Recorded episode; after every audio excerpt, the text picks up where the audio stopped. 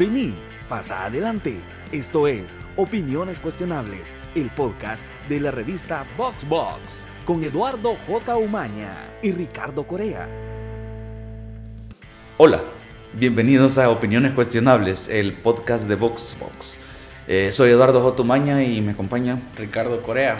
Aquí estamos con el tercer episodio que, en el cual vamos, bueno, más bien pasado, discutimos sobre el- la matanza del mozote, ¿verdad? Un tema que creo que es muy importante, eh, un tanto sonado quizás no por las razones correctas, porque ahorita está ah, en política o en medios por lo de la amnistía, o ha estado por eso, ¿verdad?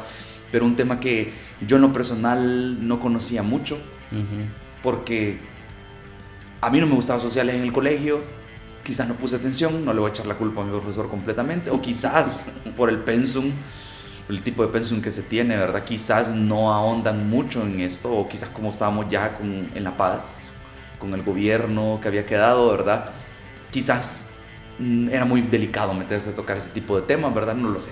Creo que también eh, las decisiones que se tomó, que tomó este gobierno, la administración Bukele, casi desde el inicio, como que nos dieron para hablar de nuevo del mozote, que el mozote es un tema que cada cierto tiempo vuelve a aparecer, no en todos los medios, no con la fuerza que se debe, que, que debería, creo yo, pero cada cierto tiempo como que vuelve a aparecer. Ajá, le dio una patada al, al, al, ¿cómo se llama?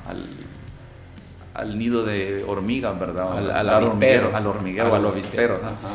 Sí, porque bueno, la primera acción que tomó vía Twitter el mismo día que asumió el poder Nayib Bukele fue mandar a remover el nombre de Domingo Monterrosa de, de- ya se me olvidó de dónde, pero era una brigada Era, que estaba por ahí. Creo que en. San Miguel, ¿no? No. Algo así. Bueno, el punto es que eso fue bien interesante porque yo de hecho te pregunté, o, o te pregunté, a, yo creo que estaba Carla acá, o no sé si estaba por acá, y yo les pregunté, o sea, ¿cuál es el pedo de que le haya quitado el nombre de él, verdad? No, ni, ni yo mismo entendía muy sí, bien. creo que mucha gente se quedó con eso y, y- y creo que precisamente esa fue una un acto simbólico bien importante porque aparentemente no es tan importante. Ajá. Aparentemente no es tan importante, pero sobre todo las organizaciones que tienen que ver con derechos humanos sí como que fue una sorpresa el que esa fuera su Sí, primera la acción. verdad que hay, por ahí va la cosa, pues o sea, hay un montón de problemas que, es, eh, que hay alrededor del mozote de los que no discutimos y a veces no los discutimos porque no lo sabemos. Muchos tenemos la idea o hemos tenido la idea, yo la tenía, de que hay que dejar el pasado atrás y para poder seguir adelante y construir el país, pero si hay un elemento de retribución o de, ¿cómo se llama? O de, más que retribución es de de resarcir de un resarcir, daño. rendir cuentas, ¿verdad? Para poder cerrar heridas, ¿verdad? Claro. Que a veces no es fácil verlo, sobre todo cuando no conoces mucho, ¿verdad? Entonces, desde que he estado colaborando, desde que colaboraba esporádicamente con Vo- VoxBox hasta ahora, que lo hago Sí. más activamente, eh, cuando hemos hablado, hemos ayudado a entender eh, cuando hemos discutido sobre eso, ¿verdad? Porque yo a veces te lo he preguntado así directamente porque no lo entendía, no lo apreciaba, no tenía empatía hacia ese tema. Entonces, es un tema que de por sí es serio y el capítulo salió serio. Salió bastante serio, Ajá. bastante más que los anteriores. Sí. Eh, que el tema también lo amerita. Cabal, sería un A poco diferencia extraño. de música, haciendo demasiada, que- demasiada sí. broma, demasiado risa. Y al, al final creo que salió una plática bien interesante. A mí me sirvió mucho porque yo sí he seguido el tema lo más cerca que se pueda. ¿verdad? No soy experto ni nada, pero sí he, he- he- he trabajado incluso. Hay una entrevista en la revista, eh, en VoxBox, sobre- con David Morales, en el que hablamos ampliamente del tema. Pero a mí sí me cuesta un montón explicar en general a cualquier persona por qué es importante hablar de este tema, por qué es importante que se haga justicia en este tema, un crimen que se cometió hace más de 30 años. Y esa parte yo sé que es importante, pero como que me cuesta eh, hacer no, no hacer entender, sino ex- explicarme por qué es, es- es importante. Sí, porque hace un proceso para ti entender mejor el- lo que pasó y entender cómo afectó a las víctimas. Exacto. Y es parte también el punto que para mí, lo, lo- aparte de aprender un poco más del mozote, la discusión me sirve también, me sirvió para eh, llegar a una conclusión bien interesante, un tema que nunca se ha puesto en la mesa y es sobre el estrés postraumático de la guerra, Salud que mental. no solo, cabal salud mental, que no solo no tienen los excombatientes, sino que nosotros como nación, nuestros papás tuvieron que librar balas para ir a trabajar, Sí. o Que son cosas que al final, después de tanto tiempo, no sé si a vos te pasa, pero eh, como que se cuentan así como con cierta gracia, como, que, como que, es chistoso. No es chistoso, pero, es como, como una anécdota así de, puta, yo fue, mi papá me contaba, yo fui a votar bajo las balas en los tiempos de conciliación. Y yo digo, al final con el tiempo, pues digamos que no haces tanto drama, entre comillas, no, y, lo recordás con cierta eh, benevolencia, pero en realidad hay cosas que están ahí que que deberían por lo menos hablar, hablarse. Yo creo que es el problema de la salud mental, es como hay unas, uh, algunas cuestiones que pueden afectarme a mí un verbo por mi psiquis o mi psicología, ¿verdad? Mi personalidad. Y a vos quizás no tanto. Exacto. O sea, cada quien las enfrenta de una manera diferente y hay gente que necesita más ayuda que otras o hay gente que de por sí ya tiene algún eh, alguna enfermedad o trastorno mental del cual requiere cierta atención particular. Entonces todo eso hay que considerarlo, ¿verdad? Y de todo y, interesante, creo que, creo que no hemos eh, sanado como país tampoco. Es una analogía también la conversación hasta cierto punto de eso, de cómo no hemos sanado como país de esas heridas que no solo son físicas, sino que mentales, ¿verdad? hace menos de una generación quizás estuvimos en guerra, ¿verdad? Claro, claro. No se habla de, de, de salud mental, de ese tipo de estrés, ¿verdad? Y de todo esto hablamos en este capítulo que están a punto de escuchar, ojalá lo escuchen completo. Y si tienen, no sé, comentarios, sugerencias y lo, o lo que sea. Si les parece interesante, si tienen algo que abonar a la plática, si están de acuerdo. sí, si son alguna marca y no quieren dar dinero, también son bienvenidos. Sí. Y sobre todo ustedes son los primeros a los que vamos a dejar pasar. sí. Y nos pueden encontrar eh, en las redes sociales de la revista como arroba boxboxmag, así MAG al final como de revista porque tenemos el nombre en inglés. Ajá. Eh, Una cuestión de branding que no entendemos. Sí, no, nadie lo entiende. Es, es parte de ser salvadoreño. Es un concepto etéreo. Nos gusta decir branding, pero no sabemos qué quiere Tampoco sabemos qué significa branding, pero, pero cada cierto tiempo lo decimos. Así es. Eh, y nada, se queda con este episodio. Ojalá lo escuchen completo, ojalá les guste y ojalá nos hagan llegar sus comentarios y se lo compartan a su abuelita. ¿Qué hacemos con el mozote? Este es como nuestro, ¿qué sería? Nuestro cuarto intento de, un episodio de podcast. Al final ni siquiera sabemos exactamente qué, qué, qué, qué, número va a llevar y qué orden va a llevar tampoco. Todavía no sabemos nada. Los primeros así van a ser. Porque sería chivo. Pero estaba bien, fíjate que es chivo porque eh, yo, yo veo bastante, eh, sigo bastante el stand-up mexicano, como la movida esa que hay. Casi todos están haciendo eh, podcast ya. Sí. Y alguien, no me acuerdo quién de todos los que sigo, decía que este es como el año del podcast, así como ah, un año que toda la gente hizo Vine, un año en el que todo el mundo se quiso ser youtuber, ¿vea? Ah, los Vine Stars, sí, es cierto. También hubo un año en el que, creo yo, en México al menos, que todo el mundo quiso ser stand-upero.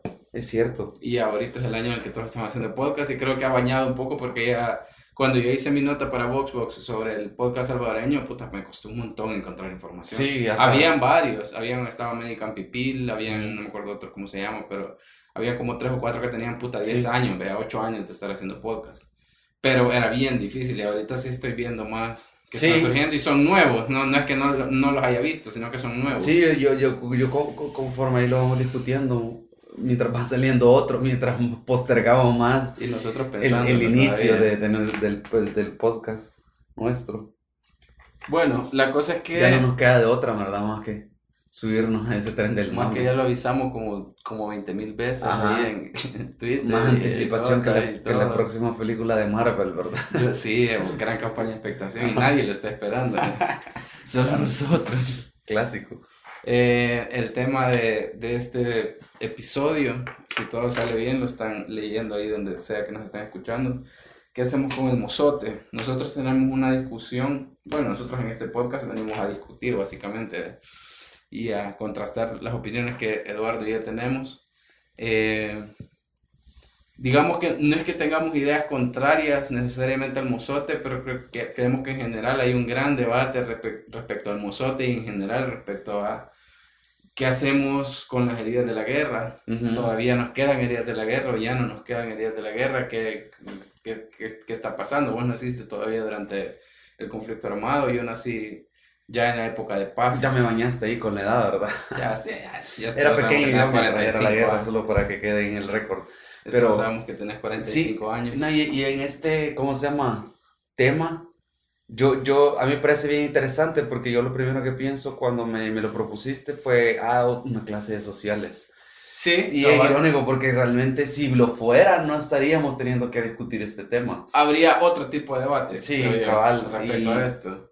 Y yo realmente hasta que comencé, hasta que co- conocí al equipo editorial de, de Vox, a vos y a Carla, fue que... Y a los otros cinco que nunca Sí, a lo, mencionamos lo más, más que no, Sí. eh, son demasiados para poner en una Sí, sola sí, lista, sí. así que ellos saben quiénes son. en el edificio que tenemos comprado. Ajá, ajá, pues sí. La, la, la cosa es que el- el- ahí yo comencé a, a, a contrastar a mis opiniones so- sobre eso, la verdad, no, no siempre han sido las mismas, la verdad, y no, no estaba muy sensibilizado con el tema. Entonces, en ese aspecto, aunque en el colegio yo odiaba las clases de sociales, porque quizás ya desde ya me estaba perfilando para estudiar ingeniería, ¿Y qué te gustaba? ¿Matemáticas? Sí, matemática, física. Pues sí, cabal ahí, porque a mí Eh, lo que había me leer eran lenguaje Ajá, cabal, lo que Ajá. tenía que leer, lo que tenías que leer para física y matemática o química era un poco más como conceptos y cosas así Ok. Que el- la cantidad de texto que tenías que leer para conocer la historia del Salvador, ¿verdad? Sí, Que sí, sí, es sí. diferente.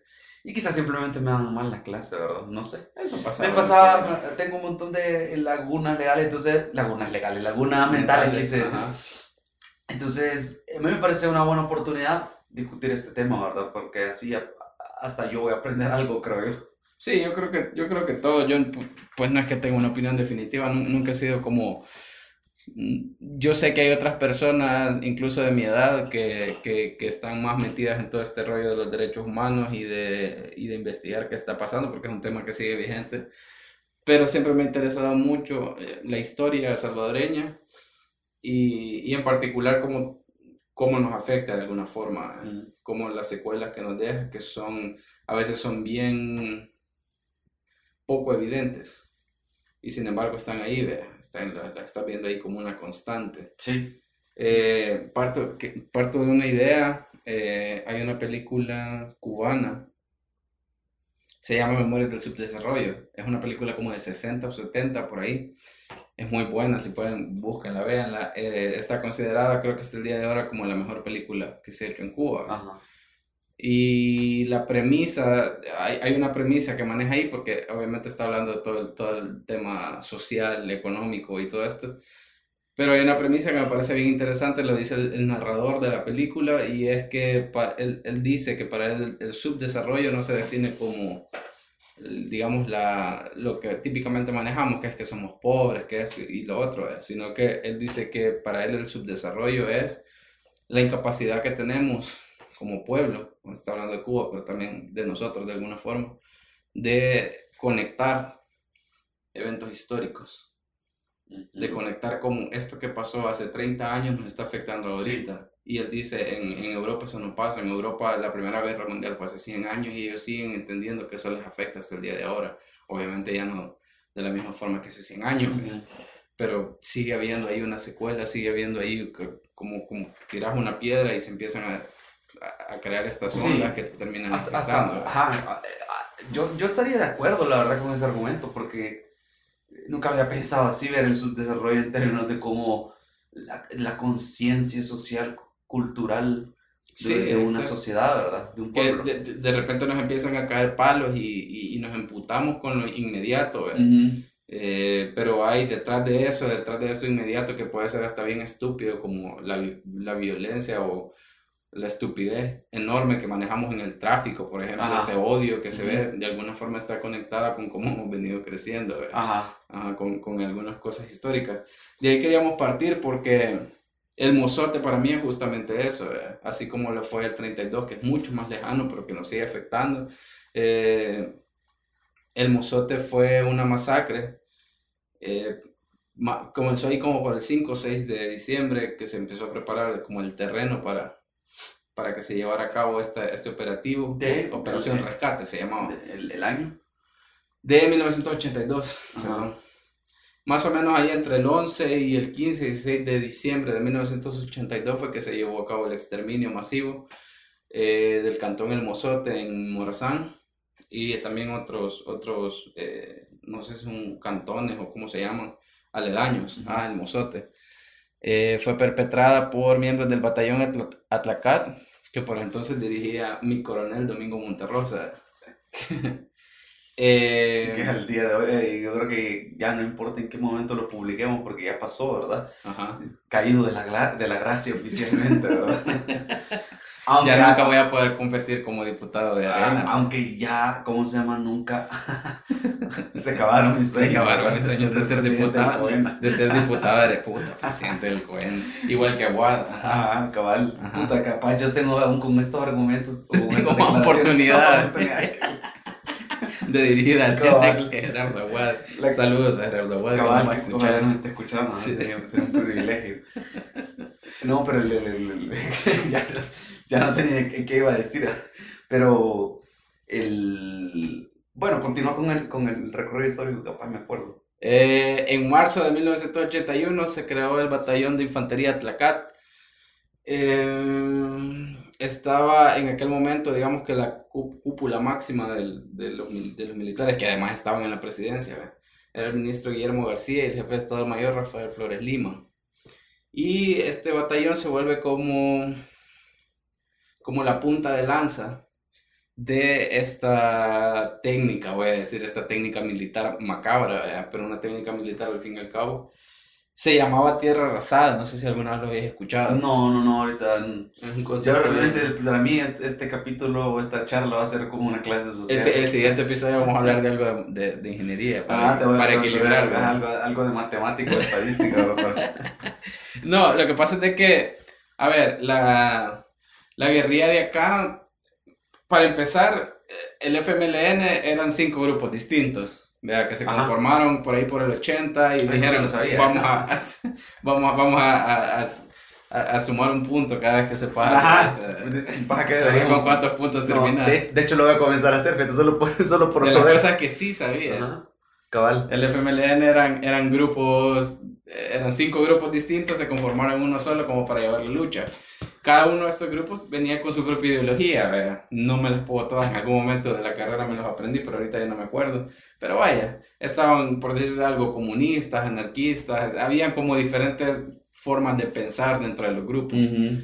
Eh, ¿A qué voy con esto? Uno de, lo- de los, de los grupos más importantes que hubo, una de las primeras células guerrilleras más fuertes, fueron las FPL, que fueron las en las que militó nuestro expresidente, en las que combatió nuestro expresidente Ajá, ajá. Salvador Sánchez Serén. Las Fuerzas Populares de Liberación fueron fundadas por eh, Cayetano Carpio, que de hecho es tecleño. Ahí está su tumba, la, bien chiva su tumba. Ajá, no, el cementerio de Santa Tecla es, Eh, es chulo. es- es bien bonito para aquellos que les gusta el necroturismo. Yo he ido ahí, Ajá. justamente ese necroturismo Ajá. bien chivo. El, el, el eh, Marcial era su nombre de guerra. Marcial traía una idea, bueno, puta, no sé si va a ser muy aburrido, como una clase de sociales, pero Marcial traía una idea de hacer la guerra al estilo Viet- Vietnam. Ajá. Vietnam es súper paradigmático porque Estados Unidos perdió la guerra Sí. contra Vietnam y Vietnam era un pueblo, puta, no era una potencia, pero ni por cerca, era como. Vietnam, El Salvador, algo así, es la mierda.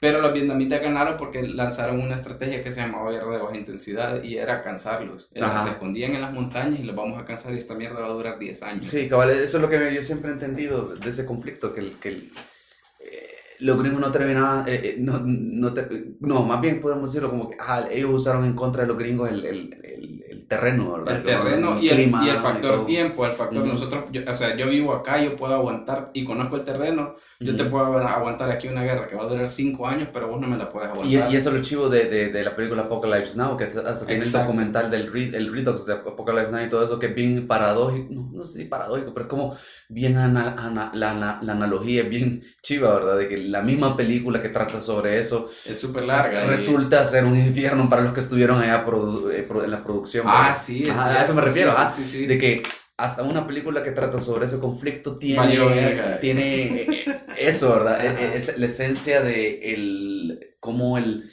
las, el, el lugar o la locación, El terreno. el terreno nos quiere matar, ¿verdad? Ajá. Ajá. Entonces lo menciono porque Marcel traía esta idea de, ok, hagamos la de Vietnam, que dure 20 años esta guerra y les vamos a ganar por cansancio. Entonces, hay, yo no sé Ese es de ese tecleño, estás hablando todavía. de, de, de, de Cayetano Carpio. que trabajaba ahí con, con Él Sánchez. fue, él fue fundador de las FPL, que de hecho hay Mm. una historia truculenta ahí porque él supuestamente se suicidó. Algunos señalan que fue Sánchez el quien lo mató. Ah, Eh, Cuesta bueno, creer, cuesta imaginarse ese Sánchez Serén, ¿verdad? Ahí, ahí, sí, Sánchez Serén que haga algo. Ajá, cabal, cosa, haciendo algo, ajá. Haciendo algo, cualquier cosa. No, eh, pero ese no es el punto. El punto es que Marcial era como.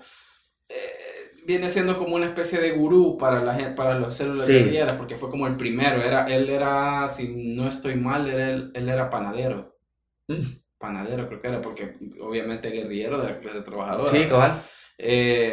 Entonces, ¿cuál es el punto? Él traía la idea de Vietnam, yo creo que, no, si no estoy mal, fue entrenar a Vietnam, y yo no sé si este pasaje eh, de la historia es real o es más que todo porque ella es un mito, ella es una leyenda, ella es una figura mitificada, Cayetano Carpio, pero cuando él dijo, bueno, vamos a hacer lo que hicieron en Vietnam, eh, alguien le dijo como, sí, pero en Vietnam tienen un montón de terreno, tienen un montón de montañas, y en El Salvador no tenemos nada. Y entonces la frase de él que a mí siempre me ha parecido chiva, no sé si es, si es inventado o no, pero la, la, la frase de él siempre me ha parecido súper vergona y es las masas van a ser nuestro, nuestras montañas. Ajá. Entonces trae, trae esa idea y un poco la guerrilla también la, la adopta, ¿verdad? Porque sí, era, no tenemos montañas, pero la gente nos apoya, sobre todo en el campo. ¿verdad? Y estoy entendiéndolo bien, entonces están diciendo que van a ocupar de escudo a la gente. ¿o qué? No, no, no, no, sino camuflarte, o sea, vos sos del ah, pueblo, pasar ¿verdad? Era una desapercibido, estrategia, pasar ajá, desapercibido, de repente no sentís por dónde te cae el vergazo de la guerrilla. ajá. Ajá, y así, y, y cuando quieran venir a atacar, puta, somos el pueblo, Sí. no hay nada. Eh, Que embona bien vergón con, con, con, con las ideologías que ellos profesaban, ¿verdad? De, de la clase trabajadora, el exacto, pueblo. Exacto, ajá. Eh, para, para branding y todo eso era bueno el man porque tenía Aparentemente, sí, porque de hecho, ah, por ahí también creo que todo, todo estaba como en la misma página ¿no? una vez creo que hablé con un excombatiente justamente de las FPL y él me decía eso, Cayetano Carpio ahora es una gran figura. Ajá, Que- un pero, ídolo. Pero, pero Cayetano Carpio comenzó convenciendo a 5 o 10 personas y estas 10 personas a otras 10 y estas 10 ah personas. un buen vendedor Herbalife. Herbalife guerrillero. puta la, la funcionó, ese podría ser el título alternativo de este podcast verdad El Herbalife guerrillero. ajá cabal el Herbalife guerrillero Sí, huevo. Un- un- Un subtítulo. cabal un, un esquema una estafa de cómo se llama de pirámide verdad Sí, sí, sí, una estafa piramidal. Ajá. Ay, no creo que fue una estafa. Pero bueno, ese no es el punto. El Sí. punto es que, y, y por la que lo traigo a colación todo esto, es porque obviamente los militares se dieron cuenta que esa era la estrategia ajá y entonces implementaron esto que se llama tierra arrasada. Y era la filosofía de si le quitas el agua al pez, te queda el pez ahí y le pegas el balazo. ajá Bajo esa filosofía se llevaron a cabo un montón de masacres. Que fue, si lo pensás, eso fue justamente lo que pasó en el Mozote. La idea era todos estos majes que están en el Mozote, niños, mujeres, ancianos, todos, probablemente no son guerrilleros. Digo yo, ya que esa fue la idea. Ujú. Probablemente no son guerrilleros, pero si no lo han hecho ya, en algún momento van a encubrir guerrilleros que anden por acá. Mm. Entonces mejor lo arrasamos todo, no queda nada. Entonces cuando vengan, puta, los que queden aquí van a ser guerrilleros. sí Ajá. Entonces, bajo esa lógica se cometieron un montón de masacres, ¿verdad? Un montón en un periodo que David eh, Morales, creo que menciona que es del 80 al 83. Esto comenzó ya bien fuerte a partir del asesinato de Monseñor Romero. Bueno, Monseñor Romero no desató, cuando lo mataron no es que la guerra se desató, ya venía calentándose de antes, pero sí, Sí. fue un punto de quiebre, fue como puta ya no más. y el, el cómo se llama para para aclarar el Morales David se llama David Morales es, eh, perdón, no lo mencioné, él fue procurador de los derechos humanos aquí de- del- del país y siempre ha estado trabajando en pro de los derechos humanos. Ahora trabaja, ahora es, no, no sé cuál es su cargo exactamente, pero trabaja en Cristosal, que es otra asociación dedicada a los derechos humanos. Ha trabajado para Tutela Legal, Sí. que es otra asociación para derechos humanos. O sea, tiene una amplia carrera en este, en este rollo. Y nosotros hace un par de meses, hace un año creo ya, eh, en VoxBox eh, tuvimos una larga entrevista con él porque queríamos entender los antecedentes del museo. Justo eso iba, ajá, porque vale, vale de paso que en las notas va a estar el, el artículo de Vox. Sí, ahí va, estar, ahí va a estar el A mí me podcast, sirvió un montón de contexto, ajá, para, porque sí están como los hechos vienen resumidos, la verdad. Sí, cabal, cabal. eh, Es más largo que un post, de, explicado. de- un post típico Claro. de Voxbox, pero para comparando un libro de historia, ¿verdad? O una Sí, clase de claro. sociales de Ajá. corto. ajá. Sí, David Morales, o sea, David Morales es abogado que está acompañando hasta el día de hoy la causa ahí de las víctimas, de los, de los familiares Sí. y las víctimas de nosotros. O sea, es una voz más que autorizada para hablar de estas cosas. Eh, Va, entonces Va. estaban. Yo, yo lo que te iba a preguntar era, era, era. No sé, no sé qué tan. Bueno, ya, ya hicimos el disclaimer, ¿verdad? Que yo no Ajá. ponía atención en las clases sociales y no, no es por hacerme el chistoso ni nada. O sea, yo realmente detestaba esa clase y hacía lo posible para sacar los puntos necesarios solo para pasar, ¿verdad? Ajá. Entonces, ahorita voy a hacer preguntas que pueden ser Básicas. básicas, si Ok. alguien está escuchando y se ofende, o sea, pero quiero creer que no soy el único que también tiene estas dudas. Ojalá que no. Entonces, la, a- soy la voz del pueblo, grito, Sí, ok. todos los que no... Sos el Entonces, señor en este de este podcast. No, tampoco, tampoco me llamaría, ni llegaría tan La lejos, voz de ¿verdad? la sin voz. Ajá. Bueno, la cosa es que, el, entonces, eh, en este punto, al, eh, a- al periodo antes de la guerra y todo esto, el, parte del conflicto sí era de clase, pero el- no sé si el metaconflicto o los conflictos externos Sí. también tenía que ver con los gringos y la y su guerra contra el comunismo, la Guerra Fría, Sí, yo creo tenía que, que ver. fuimos un- O sea, eso es cuando hablan de que hubo injerencia de Estados Unidos, es, real- está oficial, eh, es, es confirmada. Sí, yo entiendo que sí, eh, puta, habría que revisar exactamente, pero yo recuerdo que incluso en clases, incluso en la U, creo yo, eh, se hablaba, por ejemplo, que hubo un momento en el que Estados Unidos metía un millón de dólares aquí. Ajá. Pasó algún periodo en el que diario metía un millón de dólares. Sí, porque que ellos después, después del colegio, después de la universidad, hace un, no sé, este año, Sí, leí en algún en un momento o discutiendo con alguien so- sobre eso, de que parte de la, del, del de verga acá era que los gringos lo que estaban haciendo, ganando estos territorios, ajá, era, ¿cómo se llama? Eh, procurando que, por ejemplo, Nicaragua y otros países que estaban como al lado del comunismo no se proliferara la Es ideología. que la Guerra. Fría fue bien, bien extraña, no, no, yo, yo, yo creo que eso sí, sí lo has manejado más, lo has Sí. leído más, porque en realidad nunca hubo una guerra directa entre Estados Unidos y la URSS en Ajá. ese momento, nunca se dieron verga entre ellos directamente, sino que todas las guerras eran en otros territorios. Sí, Siempre, ¿verdad? fue Corea del Norte, Corea del Sur, ¿verdad? fue así en América Latina. Y lo que pasó con, con, con, con Estados Unidos, creo yo, eh, o con- más bien con todo este contexto, fue que eh, estaban enqui- enquistados, porque eran, a- además de una guerra, era un- un- una cuestión de qué sistema era el que iba a terminar funcionando. Eh, y Estados Unidos estaba tan pendiente de estas luchas y todo esto, que descuidó a América Latina por algún tiempo. Mm, en 1959, creo que el 1 de enero de 1959, Fidel Castro y compañía termina agarrando el poder en Cuba, que Cuba está a 3 metros de Estados Unidos. ajá. Entonces les revienta el comunismo en sus narices. A partir de ahí comienza ya a endurecerse, Sí, digamos, las políticas de ambos lados, porque también la fue como, ah, mira, América Latina, ya está Nicaragua. En el 72 creo que fue el triunfo de la revolución sandinista en. Nicaragua.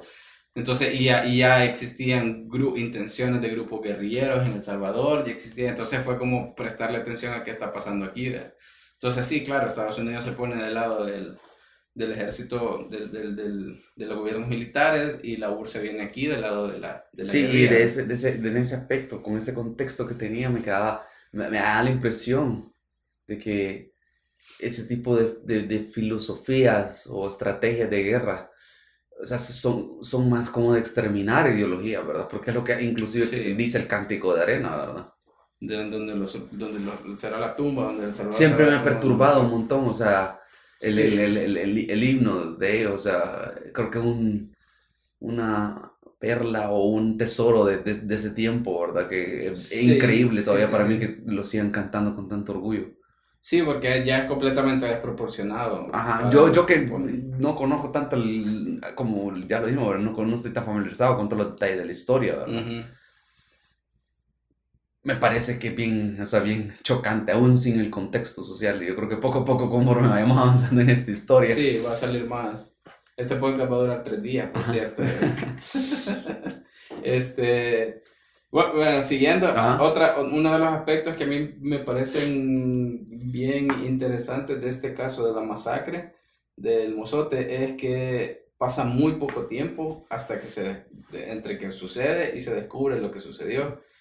Y, y quien lo descubre no es nadie de acá, no es, ni, no es la prensa, pero ni siquiera la prensa salvadoreña, es la prensa gringa. Y, y son periodistas de afuera, de renombre, eh, que publican en Washington Post y en Washington Post y en New York Times. Y, y en Estados Unidos salen como las primeras noticias de, puta, hubo una masacre ¿verdad? en El Salvador. Y a pesar de eso, que vos te, o sea, uno podría pensar, puta, ya salió en Estados Unidos, ya es bien difícil de negar, el caso se negó por 30 años más aquí, Ajá. Ajá. eh, ha pasado como por diferentes etapas de, de negación, digámoslo así. Primero fue eso nunca ocurrió, después fue sí, pero eran guerrilleros y ahora últimamente, hasta muy poco, hace cuestión de un mes o dos meses, que los involucrados dijeron, yo solo seguía órdenes. Entonces es como que cada vez va soltando un poquito más la... Sí, es como... no fue a... seguía órdenes. Es como, como, Con, con, lo... No sé si nos vamos a ir mucho de temas, pero que no, pero como los Funes, o sea, dice que no ha hecho nada malo, pero se va del país, dice que no ha hecho nada malo, que lo están persiguiendo y se cambia de, de, de nacionalidad para que definitivamente no lo extraditen. No, sea más difícil traerlo de regreso. Ajá, o más difícil. Ajá. Entonces, todo este tipo de argumentos suena como alguien, eh, aquí no pasa nada, ¿verdad? Pero como puta, pero ah, sí hay algo raro. Algo que, quería comentarte en estos días que hemos estado hablando sobre este tema y todo eso, casualmente no hace mucho pasó el 30 de, de julio y tú me mencionabas sobre también esa masacre estudiantil que hubo en 1975, ¿verdad? Sí. Los estudiantes de la UES hacían una marcha así... Eh, chistosa, ¿verdad? para, burlarse, ajá, para burlarse de, los, de, de, la política. Burlarse suena pesado, pero la verdad es que eh, todo, esa es parte de, la esencia de la libre expresión, es ridiculizar alguna idea que está mal o algo que no está correcto o no es de acuerdo a mi opinión. Ese tipo de juicio suena pesado decir burla porque ya suena como que le está echando la culpa al que se está burlando, ¿verdad? No, pero sí. Pero, me puse a leer sobre esa masacre, de la que yo no sabía hasta que vos me contaste, ¿verdad? Entonces yo tal vez porque yo no estudié en la U, que no, no estaba en ese contexto, ¿verdad? Sí. Pero eh, me parece bien, eh, y por eso quizás este tipo de temas ya me van sonando de una manera diferente cuando lo discutimos, porque ellos estaban en su marcha, simplemente eh, un poco de crítica o protesta frente al gobierno, que hasta donde yo tengo entendido en la Constitución está permitido hacerlo. No, y que además en esta época en la que lo discutimos nos parece simplemente ridículo. ridículo Llega el ejército, atropella y mata a un montón de jóvenes, estudiantes, y lo que hacen descaradamente es agarrar los cadáveres, ponerlos en un camión, limpiar la calle para decir no pasó nada aquí, como que no tuvieran familia, ¿verdad? Y todavía negarlo. Y oficial, el periódico, no sé cuál fue, o de manera oficial, un muerto nada más, ¿verdad? Entonces, ya leyendo sobre eso y escuchando sobre esto, me parece bien increíble, ¿verdad? Esa época, o sea, en contraste con, con la actual, ¿verdad? Donde uno no se puede tirar un pedo en un lugar equivocado, porque si te tomaron un video, todo el mundo se va a dar cuenta. Sí, no, ajá. Y hay, en aquella época podía darse el lujo el gobierno o cualquiera de las dos facciones de hacer un montón de cosas y, y, decir, no, no pasó nada aquí, ¿verdad? Casi que con un montón de cadáveres atrás quemándose, ¿verdad? Y, no pasó nada. Y es como, qué increíble, ¿verdad? O sea, quizás los medios permitían, ¿no? de los medios, digo, las herramientas para comunicarse, ¿verdad? Era, más fácil ocultarlo. Sí, era más fácil ocultarlo, pero al final igual no lo ocultas porque es lo que vos decís. O sea, vos me, vos me puedes decir a mí eso no pasó, pero yo te puedo decir, pero mi hermano estaba ahí, o mi hijo estaba ahí, mi, mi papá estaba ahí, lo mataron, ¿verdad? Ajá. O sea, yo tengo el cadáver de mi papá, yo lo enterré, no me puedes decir que eso no pasó. Cabal. Y por esas cuestiones es que subsisten, eh, aparte que no los mataron a todos, obviamente hubo, hubo sobrevivientes. Y como ya discutimos el tema de las fake news, ¿no? Realmente otro, otro ejemplo de que no es nada nuevo, ¿verdad? Sí, cabal. O sea, simplemente la manera de comunicar las noticias falsas ha cambiado. Pero... En, en México hay un ejemplo que, que, también me parece bien chido, que creo que viene un poco al caso, porque... Eh, si mal no recuerdo, fue en el 68 que hubo una masacre que es bien, bien famosa también, que es la de Tlatelolco. Igual que México estaba pasando por un montón de problemas sociales no sé qué, y por esas fechas creo yo que ese, fue el contexto, puede que me esté equivocando. Fue Miss Universo en, en, en México, fue la sede de Miss Universo, y entonces eh, estaban pasando cosas y los estudiantes dijeron, bueno, ahora están todos los medios internacionales aquí, salgamos a las calles y que nos vean y que pues vean que las cosas no están tan bonitas como las quieren pintar, ¿verdad? Entonces salieron los estudiantes y hubo una masacre, digamos que un esquema parecido, aunque creo que fue mucho más cruel en México, murió muchísima más gente, un esquema parecido al de acá, el 30 de julio del 75. Eh, y entonces, eh, pero el punto, lo, lo, que quería decir era que estaba un presentador de origen judío eh, mexicano, que era el que daba las noticias, Jacobo Zabludowski, y ya hay un montón de referencias a que la mañana siguiente, después del, del, de, la, de, la, masacre de los estudiantes de Tlatelolco, él comenzó, o sea, él obvió por completo todo el tema Y la frase que usó para empezar fue algo así como, hoy es un nuevo día y ha salido un nuevo sol y no sé qué. Y La- empezó a la- hablar, las ¿verdad? palabras que ocupó Las eran palabras bien- que ocupó eran como bien esperanzadoras, Ajá. como bien, No, y bien, no ha pasado bien- nada. bien ¿verdad? escogidas con, con, con pinzas, ¿verdad? O sea, Casi, ca- ca- casi que con pretensiones poéticas, ¿ve? así Ajá. bien, y entonces se- ocupa mucho ese ejemplo, yo creo que eso, eso pasó aquí, en Argentina y en México y en un montón de partes Sí, de, un- de parece América Latina. pero sí, también las- algunas matanzas de Estados Unidos que la, que, que la administración Trump ha tratado de alguna manera sutil de, de decir- minimizar. o minimizar para que los medios o la gente diga, inclusive ponga en, cuest- en cuestión si sucedieron o no, ¿verdad? Sí, exacto. tenemos lo mismo, hay gente que perdió familiares en, esa, en esas balaceras, ¿verdad? Ujú. Entonces, pero bueno, eh, regresando Justamente, ajá. pero fíjate que justamente ese es el, como, el, ah, puta, aquí no tenemos puntos, pero el, el, el punto que viene, eh, ley de amnistía, eso fue lo, lo siguiente, digamos que el siguiente gran paso, que es esto que estamos hablando, esta intención de ocultar, de, de Sí. decir esto no pasó, la ley de Perdón. amnistía lo hacía realidad desde la ley. Solo, solo- antes de hablar de amnistía, solo para cerrar los antecedentes del, del mozote. Eh, al final entonces entendí bien, o no sé si lo viste, tierra, tierra arrasada, entonces era cuando, a, a donde llegaba el ejército a prevenir que siguiera proliferándose la guerrilla. Sí, era O sea, los una... territorios que quedaban Ya li- limpios, digamos, de, de posibles guerrilleros. Exacto, era, no sé si estrategia o técnica, no sé cuál es la diferencia, Ajá. pero era una estrategia, era Ajá. una cosa militar, ¿verdad? que consistía en eso, ocurrió en un montón de lados, Sí. la más famosa el Mozote, Ok, Tierra ok. Rosada. Ajá. Ahora ya no vive nadie en ese puto cantón, si vemos a un pendejo seguramente es guerrillero. Sí, se están escondiendo en el pueblo. Se están escondiendo Ya en el el pueblo, Mozote, ya ¿verdad? no hay nadie Sí. vivo, es guerrillero. Sí, como que- la anécdota de que qué mal busca, ¿verdad? Si crees encontrar al ladrón. Ajá, cabal. Ajá. Entonces, eh, pero justo lo que estábamos hablando de esa, esas ganas o esa intención de decir, puta, aquí no pasó nada, ¿verdad? aquí nadie sabe nada, fue llevada a- a- en el 93 que se promulgó, puta, justamente un año después de los acuerdos de paz, se promulgó esta ley que fue, ah, que fue, ahora ya lo podemos decir, digamos, sin ninguna pena, una ley completamente arbitraria y violatoria de derechos humanos a más no poder, porque fue simplemente, vaya, ya no nos estamos matando, ahora olvidémoslo, olvidémoslo todo. Entonces, ahí, y eso incluye crímenes y todo, fue como, Va. "Ah, no pasó nada. Ah, ahí voy a hacer una pregunta que creo que va, va abonando a la, a la parte de la discusión donde eh, el lado este de olvidemos el pasado sa- para sanar o para seguir adelante, para que el país mejore, mejor olvidemos el pasado. Sí, Yo mucho tiempo, no sé si me será mi educación en la casa o mi educación en el colegio, pero yo por mucho tiempo creí ciegamente. abrazaste esa Sí, idea. porque Ajá. yo como joven, quizás como joven adulto en 2019, digo, o sea, por estar en estos pleitos no avanzamos. Y inclusive dije yo varias, en varias ocasiones, argumenté, cuando discutía con alguien esto, de que el, el ¿cómo se llama? Eh, si tenemos paz, entre comillas, o si deja- deja- el conflicto terminó porque pudo, porque pudo estar los acuerdos de paz. Parte de los acuerdos de paz, según entiendo, y ahí por ahí va mi pregunta, ¿verdad? De algo no estoy seguro Ajá. ahí estaba la amnistía era parte integral de los acuerdos de paz o, la, o fue después Fíjate que esa es una buena pregunta. Yo no sé si se discutió directamente en los acuerdos de cuando paz. firmaron los acuerdos de paz no estaba la amnistía No, la amnistía se Ah. aprobó en el 93. 93 sí se lo acabas de decir solo Ajá. quería confirmar entonces no Pero no sé si, aunque no estaba directamente en los acuerdos de paz, no sé si fue parte también de la negociación. para mantener el equilibrio o la- Podría la, ser. paz digamos Hay, hay otro dato histórico que bien podría ser mentira chapre de mi parte, pero yo lo escuché en algún lado, no sé dónde. Por ejemplo, que eh, Cristiani eh, ofreció desmantelar el ejército como parte. O sea, el punto, lo que te quiero decir es que hubo un montón de negociación y hubo un montón de cosas que se quedaron afuera y otras cosas que fueron Ajá. las que entraron, porque pues, así es un proceso de negociación de cualquier tipo, eh, hasta comercial, ¿vea? Entonces, Cristiani, por ejemplo, había ofrecido desmantelar el ejército y quien dijo que no fue Chafik. Chafik Handel dijo, no, no lo desmantelemos. De un- para mí, de una está forma... interesante la anécdota sería de, de investigar si es cierto Para mí, de una forma muy inteligente, porque si vos le, si, si, si la guerrilla dice, vaya, desmantelen el ejército, no firmamos la paz.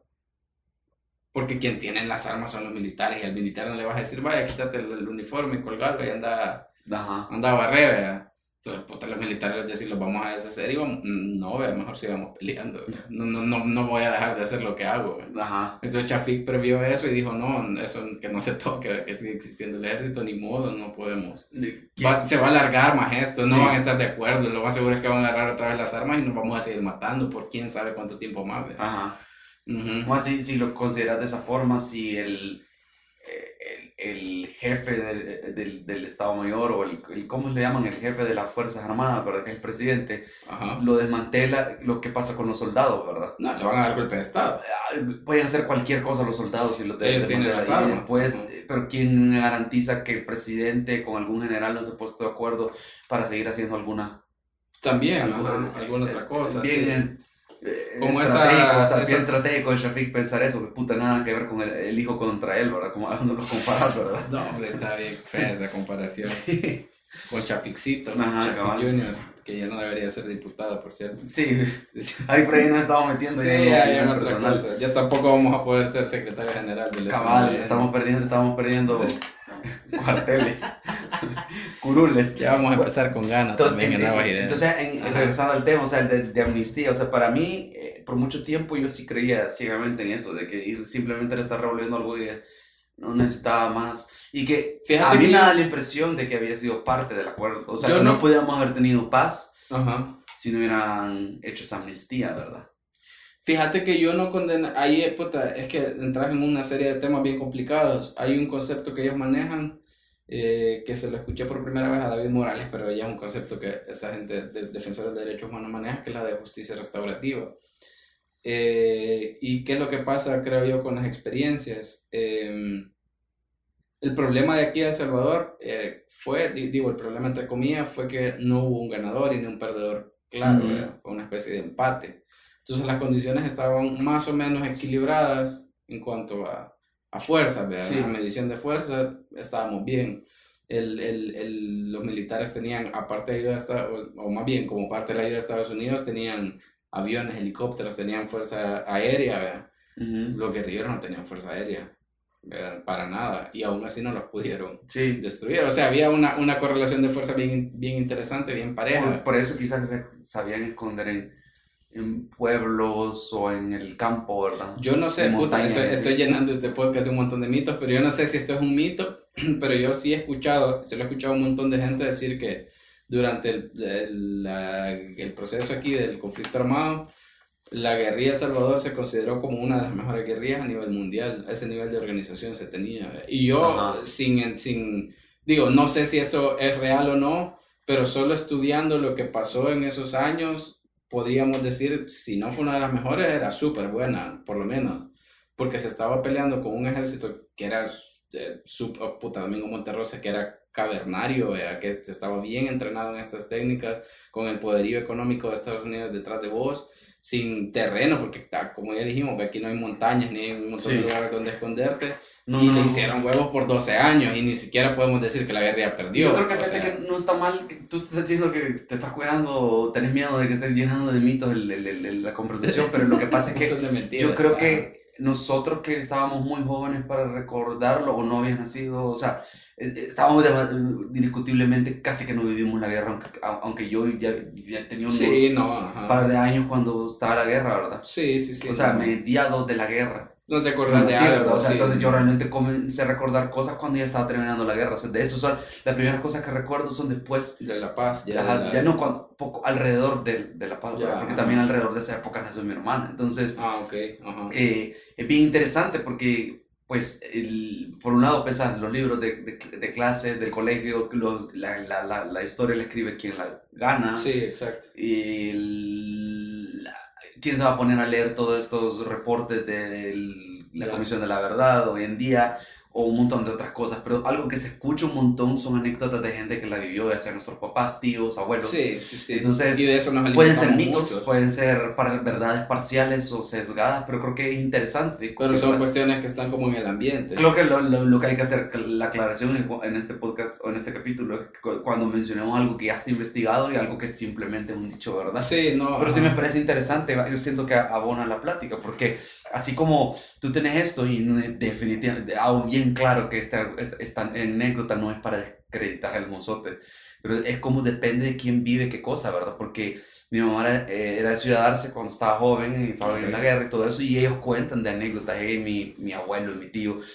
ellos son bien pro arena y pro el ejército, porque ellos en el pueblo donde ellos estaban, ellos tenían lo contrario, donde, donde, llegaba el, la guerrilla a tratar de inmiscuirse o meterse para encontrar ese escudo en el pueblo ahí, ¿verdad? Ok. Y no, no, queda claro de que no todos los pueblos, no todos los cantones eran propiedad intelectual de la guerrilla, ¿verdad? No, claro. ajá. Entonces, eso les dificultaba un montón las cosas, ¿verdad? Y llegaban buscando gente que supuestamente estaba re- a- aliada al, al- al ejército o en la misma medida. Decían, ah, vos nos dijeron que estabas con el ejército, venimos a matarte, ¿verdad? Ajá. Entonces ella cuenta ese tipo de historias y el, el trauma de guerra de ellos y mi familia de ese lado ese, o sea, desde que el- los guerrilleros llegaban a joderlos. Fíjate de que. Entonces, es bien complejo, ¿verdad? O sea, depende de quién, de quién, es, quién está contando la historia, qué vivió, ¿verdad? Ahorita, ahorita que estás mencionando eso, lo pienso mucho porque yo creo que había, en la guerra habían dos bandos bien claros, terminó la guerra y pasó todo lo que ya todos sabemos que pasó, la, la posguerra, arena y todo eso, pero habían como, siento yo, respecto a la guerra, dos posturas ya en la posguerra. La, la, la, la postura de Arena, que son, como ya dijimos, descendientes de las dictaduras militares, ¿verdad?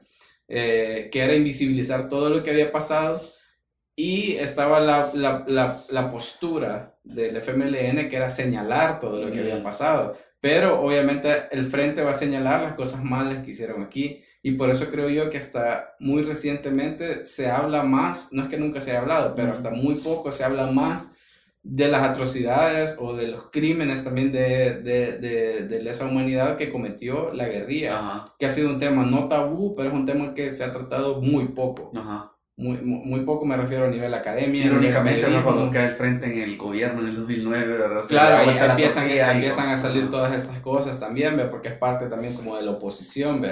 Sí, de, de lo que la- las cosas que te señala, puta, te lanzas a la presidencia y tu adversario va a irte a buscar tu vida para ver Cabal. en- en- con qué te caga la, la existencia. bueno, entonces, y regre- regresando Pero a la es el punto. eh, justicia restaurativa, ¿qué, ¿en qué consiste esto? Consiste en que en una guerra, o, o bueno, lo que yo entiendo, en- en- durante un conflicto, durante una guerra, se cometen una cantidad impensable de crímenes, ¿verdad? de todo tipo de crímenes, de, de- de cualquier bando, de cualquier cosa. Termina la guerra, es- y esto es en cualquier parte del mundo. Y lo que necesitas es comenzar a reconstruir todo, pero parte de reconstruir todo también es brindar justicia. ¿verdad? Ujú. Entonces ahí entra la justicia restaurativa. ¿Qué es la premisa? Probablemente, ponele, en el conflicto armado entre el 80 y el 92 se cometieron mil crímenes, por decirte algo. Seguramente la mayoría de esos crímenes simplemente no vas a tener nada que hacer ahí. O sea, no hay, no hay huellas, no hay nada, no hay, no hay nada, no los puedes ir a investigar, vea.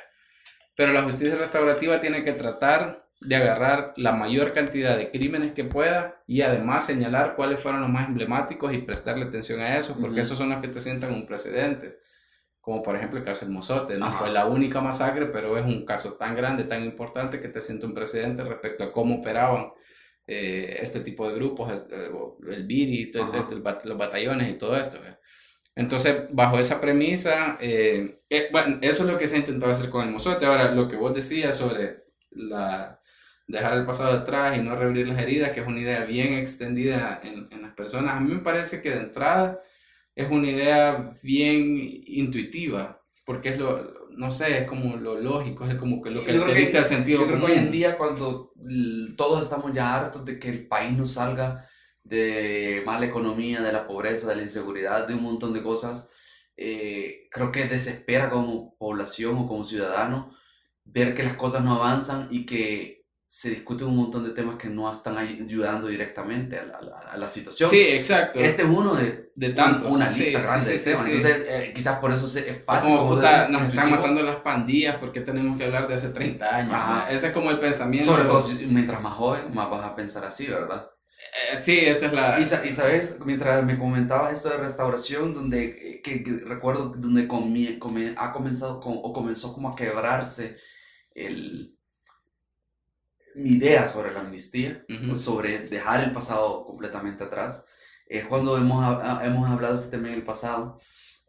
Yo lo comparo por- con un poco, quizás llamémosle de, de ciencia, o sea, implica un poco de psicología. La terapia también, para cualquier tipo de trauma, eh, la base que tiene es ese tipo de restauración en algún nivel, ¿verdad? Para Sí, poder totalmente. conciliar o tener cierre. O sea, la psicología estudia esto, los, la, de parte de la terapia. Mi, mi primo es psicólogo y él a veces me comenta o me explica explica. estas cosas. o Es sea, terapeuta. eh, más o menos porque trabaja en los juzgados de familia, ¿verdad? Ah, ok. Ujú. Ajá, ajá. Entonces, él en- durante la universidad o así, de, de- a- cuando ha aprendido sobre su carrera, me comenta Sí. del cómo se necesita, cómo se, se necesita sobre cierre y todo eso. Porque yo realmente al inicio, cuando él comenzó a estudiar psicología, yo realmente pensé, eh, ¿qué está haciendo la psicología? Es una mierda, ¿verdad? Ajá. Parte también de un paradigma clásico de este país, ignorante realmente, ¿verdad? Sí. Y se requ- y requirió que mi primo, con el que tengo un- una muy cercana relación, estudiara eso para Te que yo comenzara a entender. Ujú. Entonces, parte de lo que entiendo. Pues fíjate que terapia- justamente creo que... Entonces, si- perdón, Dale, dale. si, si tenés una carrera universitaria como la psicología, ¿verdad?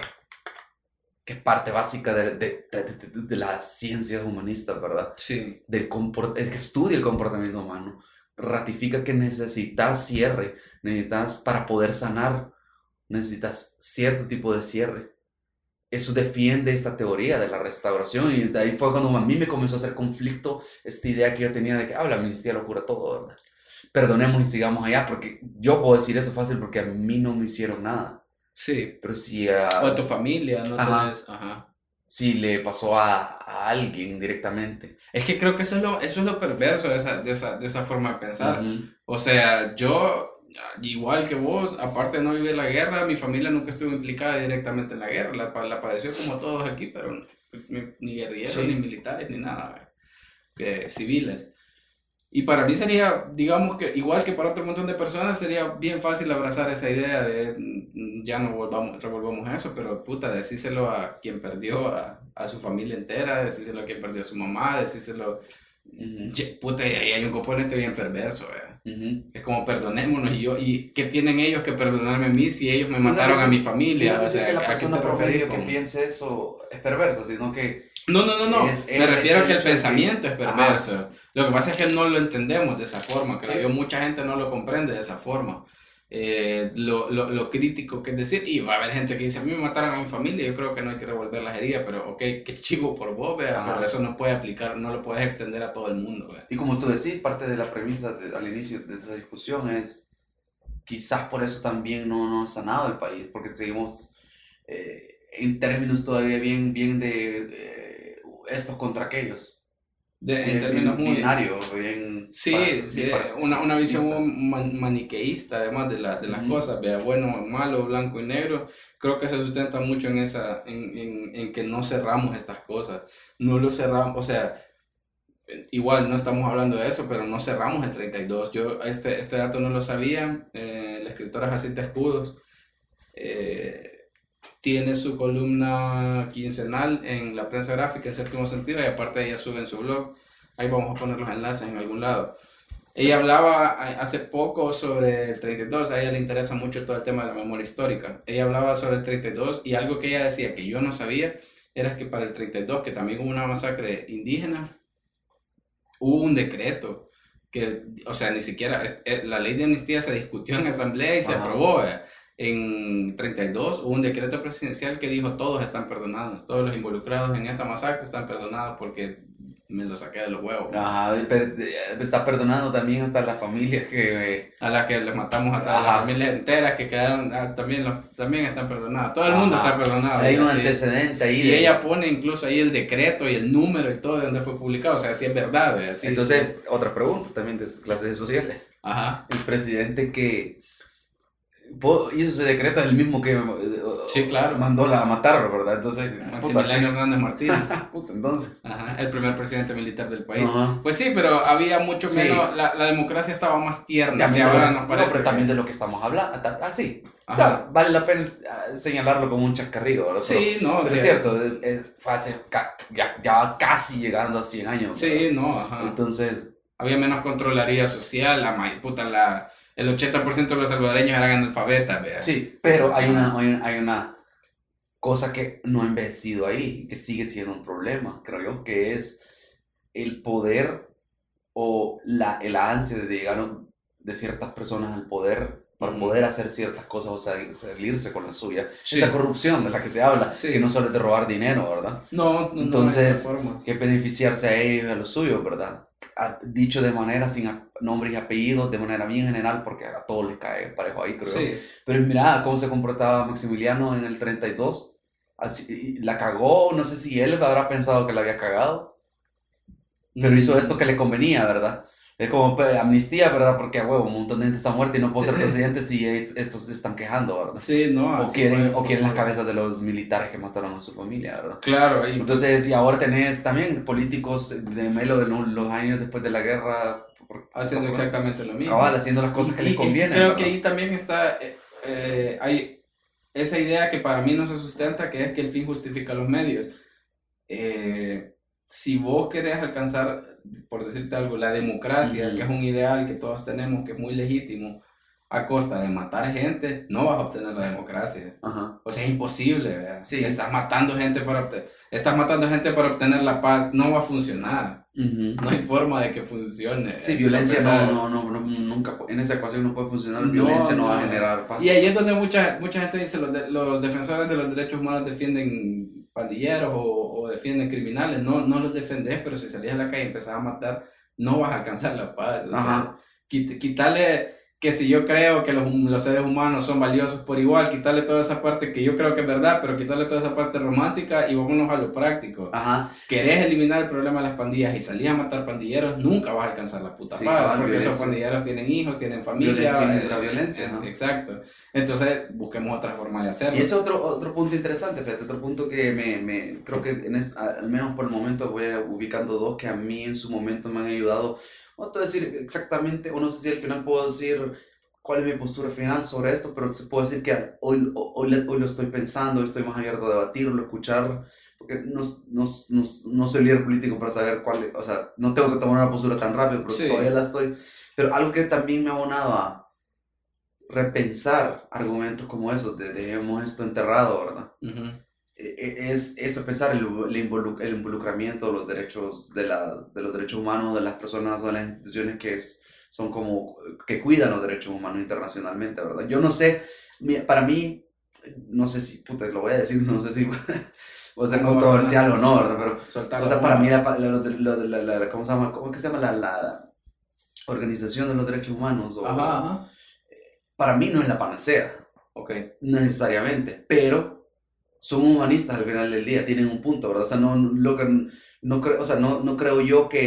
eh, siento yo que si hay una organización, tiene alguna agenda en algún nivel. Sí. Si entra en cons- en conspiraciones, en teorías de conspiración, Necesita pisto para funcionar. ¿Quién tiene hasta, pisto? Hasta Greenpeace, hasta sí, Greenpeace no, tiene un lado claro. oscuro, ¿verdad? Eso es Claro, lo que quiero claro. decir cuando digo que no es la panacea y no es como que estoy diciendo, o sea, aquí están los derechos humanos, este es un argumento válido y, e indiscutible. ¿verdad? Sí. Pero, dicho, dicho esto, ¿verdad? Eh, aunque, ¿cómo se llama? No lo considero como algo infalible o perfecto, pues, pero los derechos humanos tienen una esencia humanista, me parece, de cómo deberían ser las cosas. sí, Entonces, si ellos son un elemento internacional que tendría que ser sin partido, sin eh, lado, ¿verdad? Sí. Ellos son, están afuera, ¿verdad? Vienen y tienen estos conceptos de lesa humanidad, de crímenes de lesa humanidad, de velar o apoyar a, a- a organizaciones como Cristo Sal para tratar de ayu- ayudar a los pueblos a sanar, a los ciudadanos a sanar. Entonces, ahí también hay algo que me deja claro de que si esta organización que es netamente humanista, ¿verdad? Y en la que yo entiendo muchas veces por qué dicen las cosas que dicen, como lo que vos estás diciendo de las pandillas, ¿verdad? Ajá. O sea, a mí me hace mucho sentido porque no podés construir una, ciudad, una sociedad pacífica con pura violencia, o sea, porque Sí. vas a tener, no te- vas a terminar con puros escombros. Y, Sí, nada, no, y un claro, montón de cadáveres, o sea.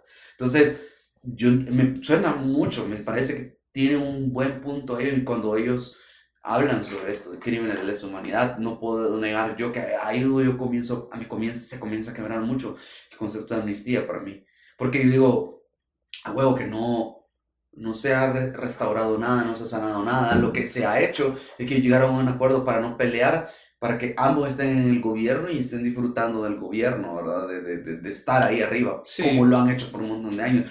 En retrospectiva, ahora a mí me parece que así se sienten los acuerdos de paz, con mucho, como ya con 34 años que tengo, ¿verdad? Y poco a poco ir teniendo más interés en la cultura general y popular y en la historia, ¿verdad? Nunca lo hice en el colegio donde quizás pude haberle preguntado al profesor, pude haberle leído más.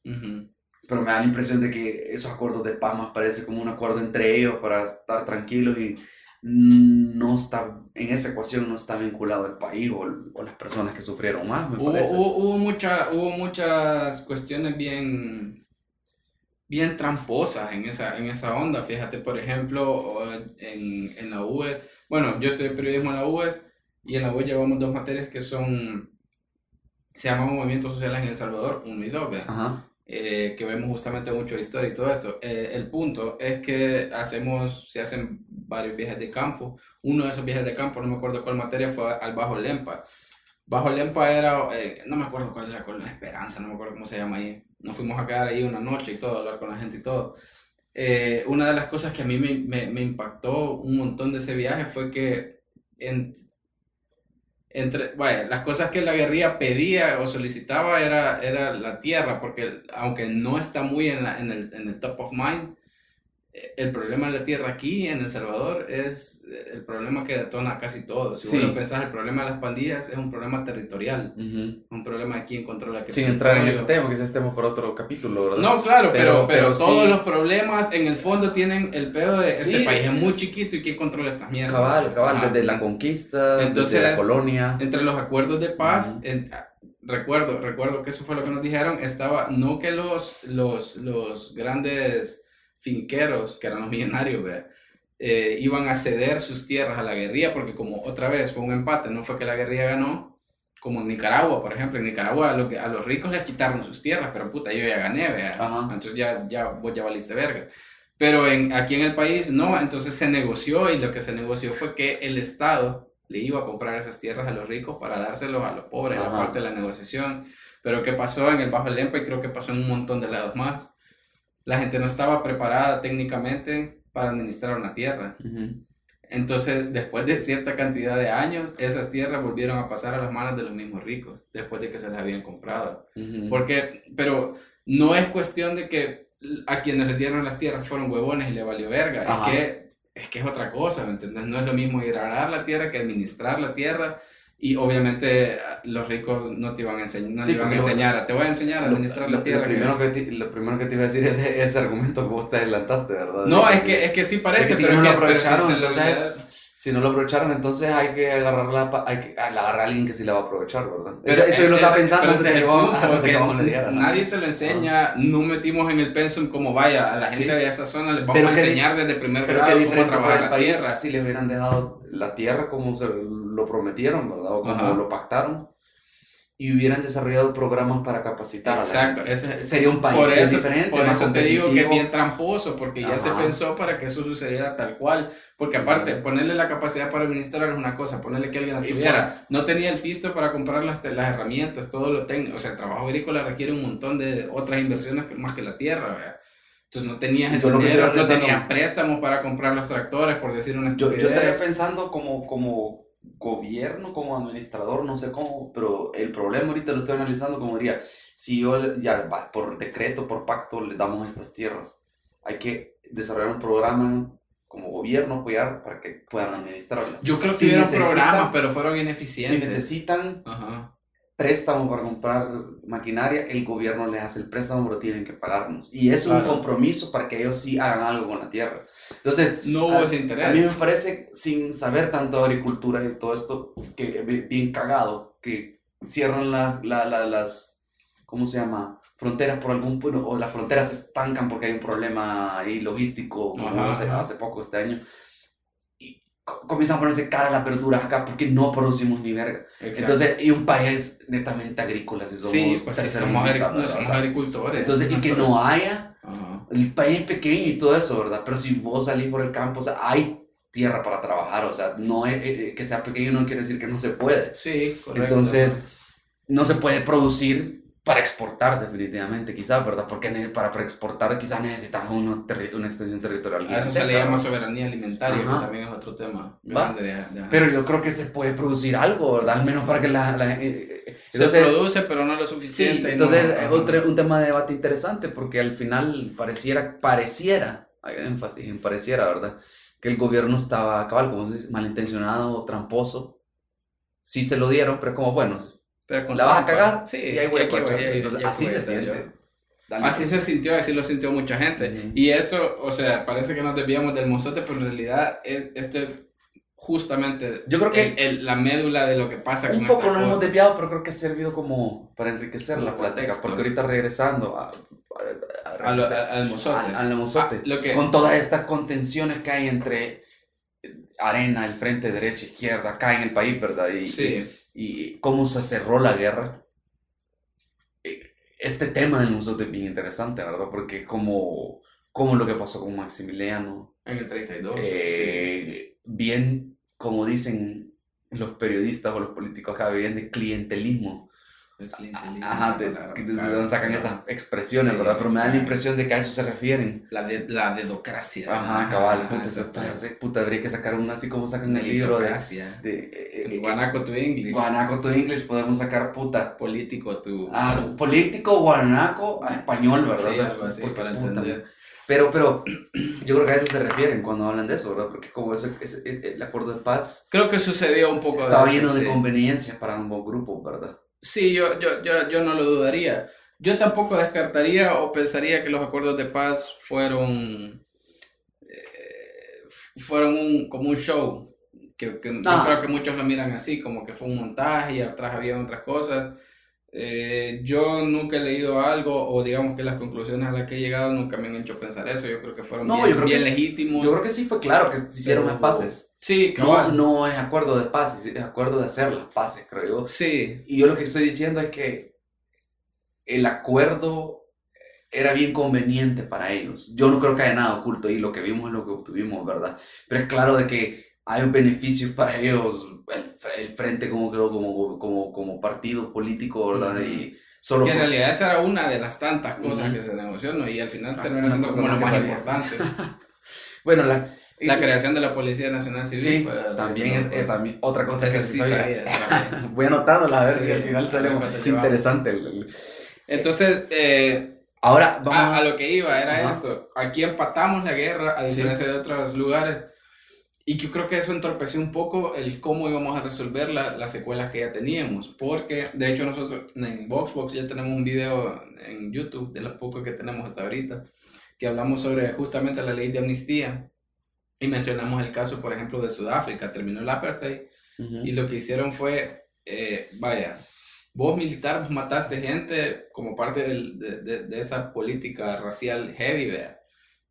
No te vamos a juzgar a vos, pero necesitamos que te sentes con tu víctima y les digas lo que está pasando, lo que hiciste. Necesitamos que la víctima te escuche decir todo lo que vos hiciste y dónde enterraste, a quién tuviste que enterrar y dónde masacraste y a quién masacraste y cuándo. Porque fue una forma de, ¿me entendés? Fue una forma de, de- es una forma de reconciliarte, es una forma como de terapia de choque, diría yo, Sí. pero bien necesaria, pero súper necesaria. Sí, ponele. Tener la garantía, ok, ya, te- no te vamos a meter preso, porque ya sabemos lo que hiciste, no te voy a meter preso, o te voy a meter preso pocos años, no, o sea, ¿me entendés? Simbólico. ¿no? Es algo simbólico, ¿verdad? no sé. Porque lo ideal es que lo metan preso Y- de y puta. un ejemplo chusco como voy a hacer ahorita, Ajá. porque estaba viendo los últimos capítulos que sacaron de Queer Eye en Netflix. Ok. Y hay un capítulo donde está un fulano que está paralítico. Por un te- eh, andaba en malos pasos el man, o sea, de- de- el típico afroamericano que anda metido en problemas, ¿verdad? Entonces en un club, en un momento, un man le disparó y quedó paralítico. Y eso fue mejor porque encaminó su vida y todo eso. Encontró a Cristo. Eh, No, no. el tono en el que lo dije. No dije nada, pero el tono en el que te respondí no, no fue suficiente, ¿verdad? Bueno, la No cosa, llegó a tanto. la cosa es que Ajá. él, él, eh, eh, eh, hasta se volvió un, un líder de la, comunidad y todo, ¿verdad? Y si podemos, ah, y si agarramos por valor facial el capítulo, ¿verdad? Que es Hollywood, es un es televisión gringa, ¿verdad? Sí. Pero si podemos agarrar, y es reality show, ¿verdad? Pero si lo podemos agarrar por valor facial, eh, la, la, la, la, ¿cómo se llama? La, la, dinámica es que cada uno de estos gays tiene una habilidad, ¿verdad? Y uno es bien cultural, humano, ¿verdad? Entonces él organizó de que este man que estaba paralítico hablara con el man que le disparó. Porque al final, él, no sé si fue a la cárcel, pero sí estuvo, salió. Entonces, eso es un ejemplo para los que nos escuchan y quizás lo sienten muy ajeno todo esto, ¿verdad? Si han visto la serie o si la quieren ver, es como una, un reality show donde eh, hay un ejemplo más de donde solo una confrontación de este tipo puede ayudar. Y como les digo, o sea, yo no estoy diciendo que sea un documental o que eh, no lo hayan adornado para que fuera más bonito en el capítulo o en el programa, ¿verdad? Pero eh, agarrando por valor facial, ¿verdad? Hay un mensaje ahí, ¿verdad? Y el mensaje es, o sea, él, él, de alguna manera lo único que necesitaba era saber por qué le disparó, ¿verdad? ¿Qué fue lo que pasó, ¿verdad? Porque él, él, él, seguramente tenía fuego encima de él por, otra, por varias razones y no sabía de dónde vino ese disparo, ¿verdad? Sí. Entonces, eh, es bien interesante todo esto y ahí es lo que, donde digo, o sea, si tú ves ese caso, tiene sentido. Entonces, lo puede llevar a algo llevándolo a algo más grande, más importante, que es como la historia del Salvador, es como pensás, ay puta, o sea, a huevo, que, tiene razón es esto. Que solo así te reconcilias, no hay otra forma, es que no te puedes reconciliar negando. Eh, es, una, es una, una, pelea de pareja, O eso iba a decir yo también, otro, otro ejemplo bien práctico, ¿verdad? Sí, es... Que yo siento que... yo, le, puedes, le puedes negar toda la vida que, que, que, le fuiste infiel y tal vez al final te crea que, que era mentira que le fuiste infiel, pero va a estar esa espinita. Cabal, yo no, no sé cómo serán las clases de sociales hoy en, el colegio, en los colegios, pero antes de ese, ese, ese, tema, esa, de, discutir ese tema de educación, si es que nos alcanza el tiempo para discutirlo, pero a, mí me parece que este tipo de ejemplos, relacionar la, la, historia con este tipo de ejemplos, discutir porque tú pensas de un punto u otro, con, usando este tipo de ejemplos más relacionables es clave. Yo no recuerdo que a mí el profesor en ningún momento haya tratado de contextualizarme porque era importante para mí leer tres capítulos de libros sociales para la siguiente clase, ¿verdad? Sí, no, es Eran un chingo de páginas, eran como 50 páginas. En ese momento se escuchaba como un chingo, ¿verdad? Porque estaba súper ocupado, ¿verdad? Siendo adolescente, ¿verdad? Sí, Pero no encontraba la motivación yo para por qué tengo que leer algo del pasado. Y si lo pones, mira, hemos hablado de fake news, hemos hablado de economía, de economía nacional, de, de, terapia, de, o sea, cómo relacionamos nosotros ahorita con cosas de la vida y ahorita esto, con un show de Netflix, con, con, con, con, relaciones, porque también a veces, eh, y a eso íbamos, creo yo, a veces cortas con tu novia y a veces tú sentís que necesitas, eh, para el cierre, a veces necesitas preguntarle algo, confrontarla. Sí, no es raro que pasen las relaciones o que te busque un ex o no, no, un ex porque no vamos a volver, no va a pasar nada, pero puta, sentémonos y veamos qué pasó. Sí, eh. porque quizás uno puede sanar solo, pero es más difícil a veces. A veces necesita que le digan ese feedback. lo que vos decías de la terapia, justamente eso.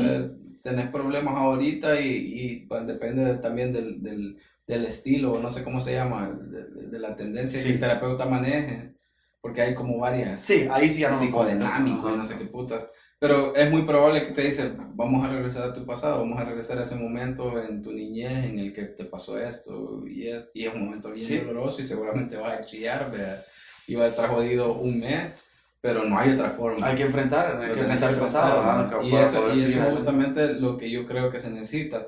Y justo hablando de eso, otro de los, de los, de los, como de los cheques que tenía aquí era este documental que se llama La Batalla del Volcán. Ajá, bueno, no alcanzaste a ver, creo yo. No, sí, el, bueno, el documental no, porque así que Estuvo... leí, le, leí las notas que me pusiste sobre, sobre eso, pero no, no, no, no lo vi. Estuvo como un mes y medio el documental, es de un director mexicano salvadoreño que se llama Julio López Fernández. Fue un trabajo... Ah, para mí fue como eh, un trabajo refrescante en, en, en, el tema de cómo se ha hablado, cómo hemos hablado de la guerra hasta ahora.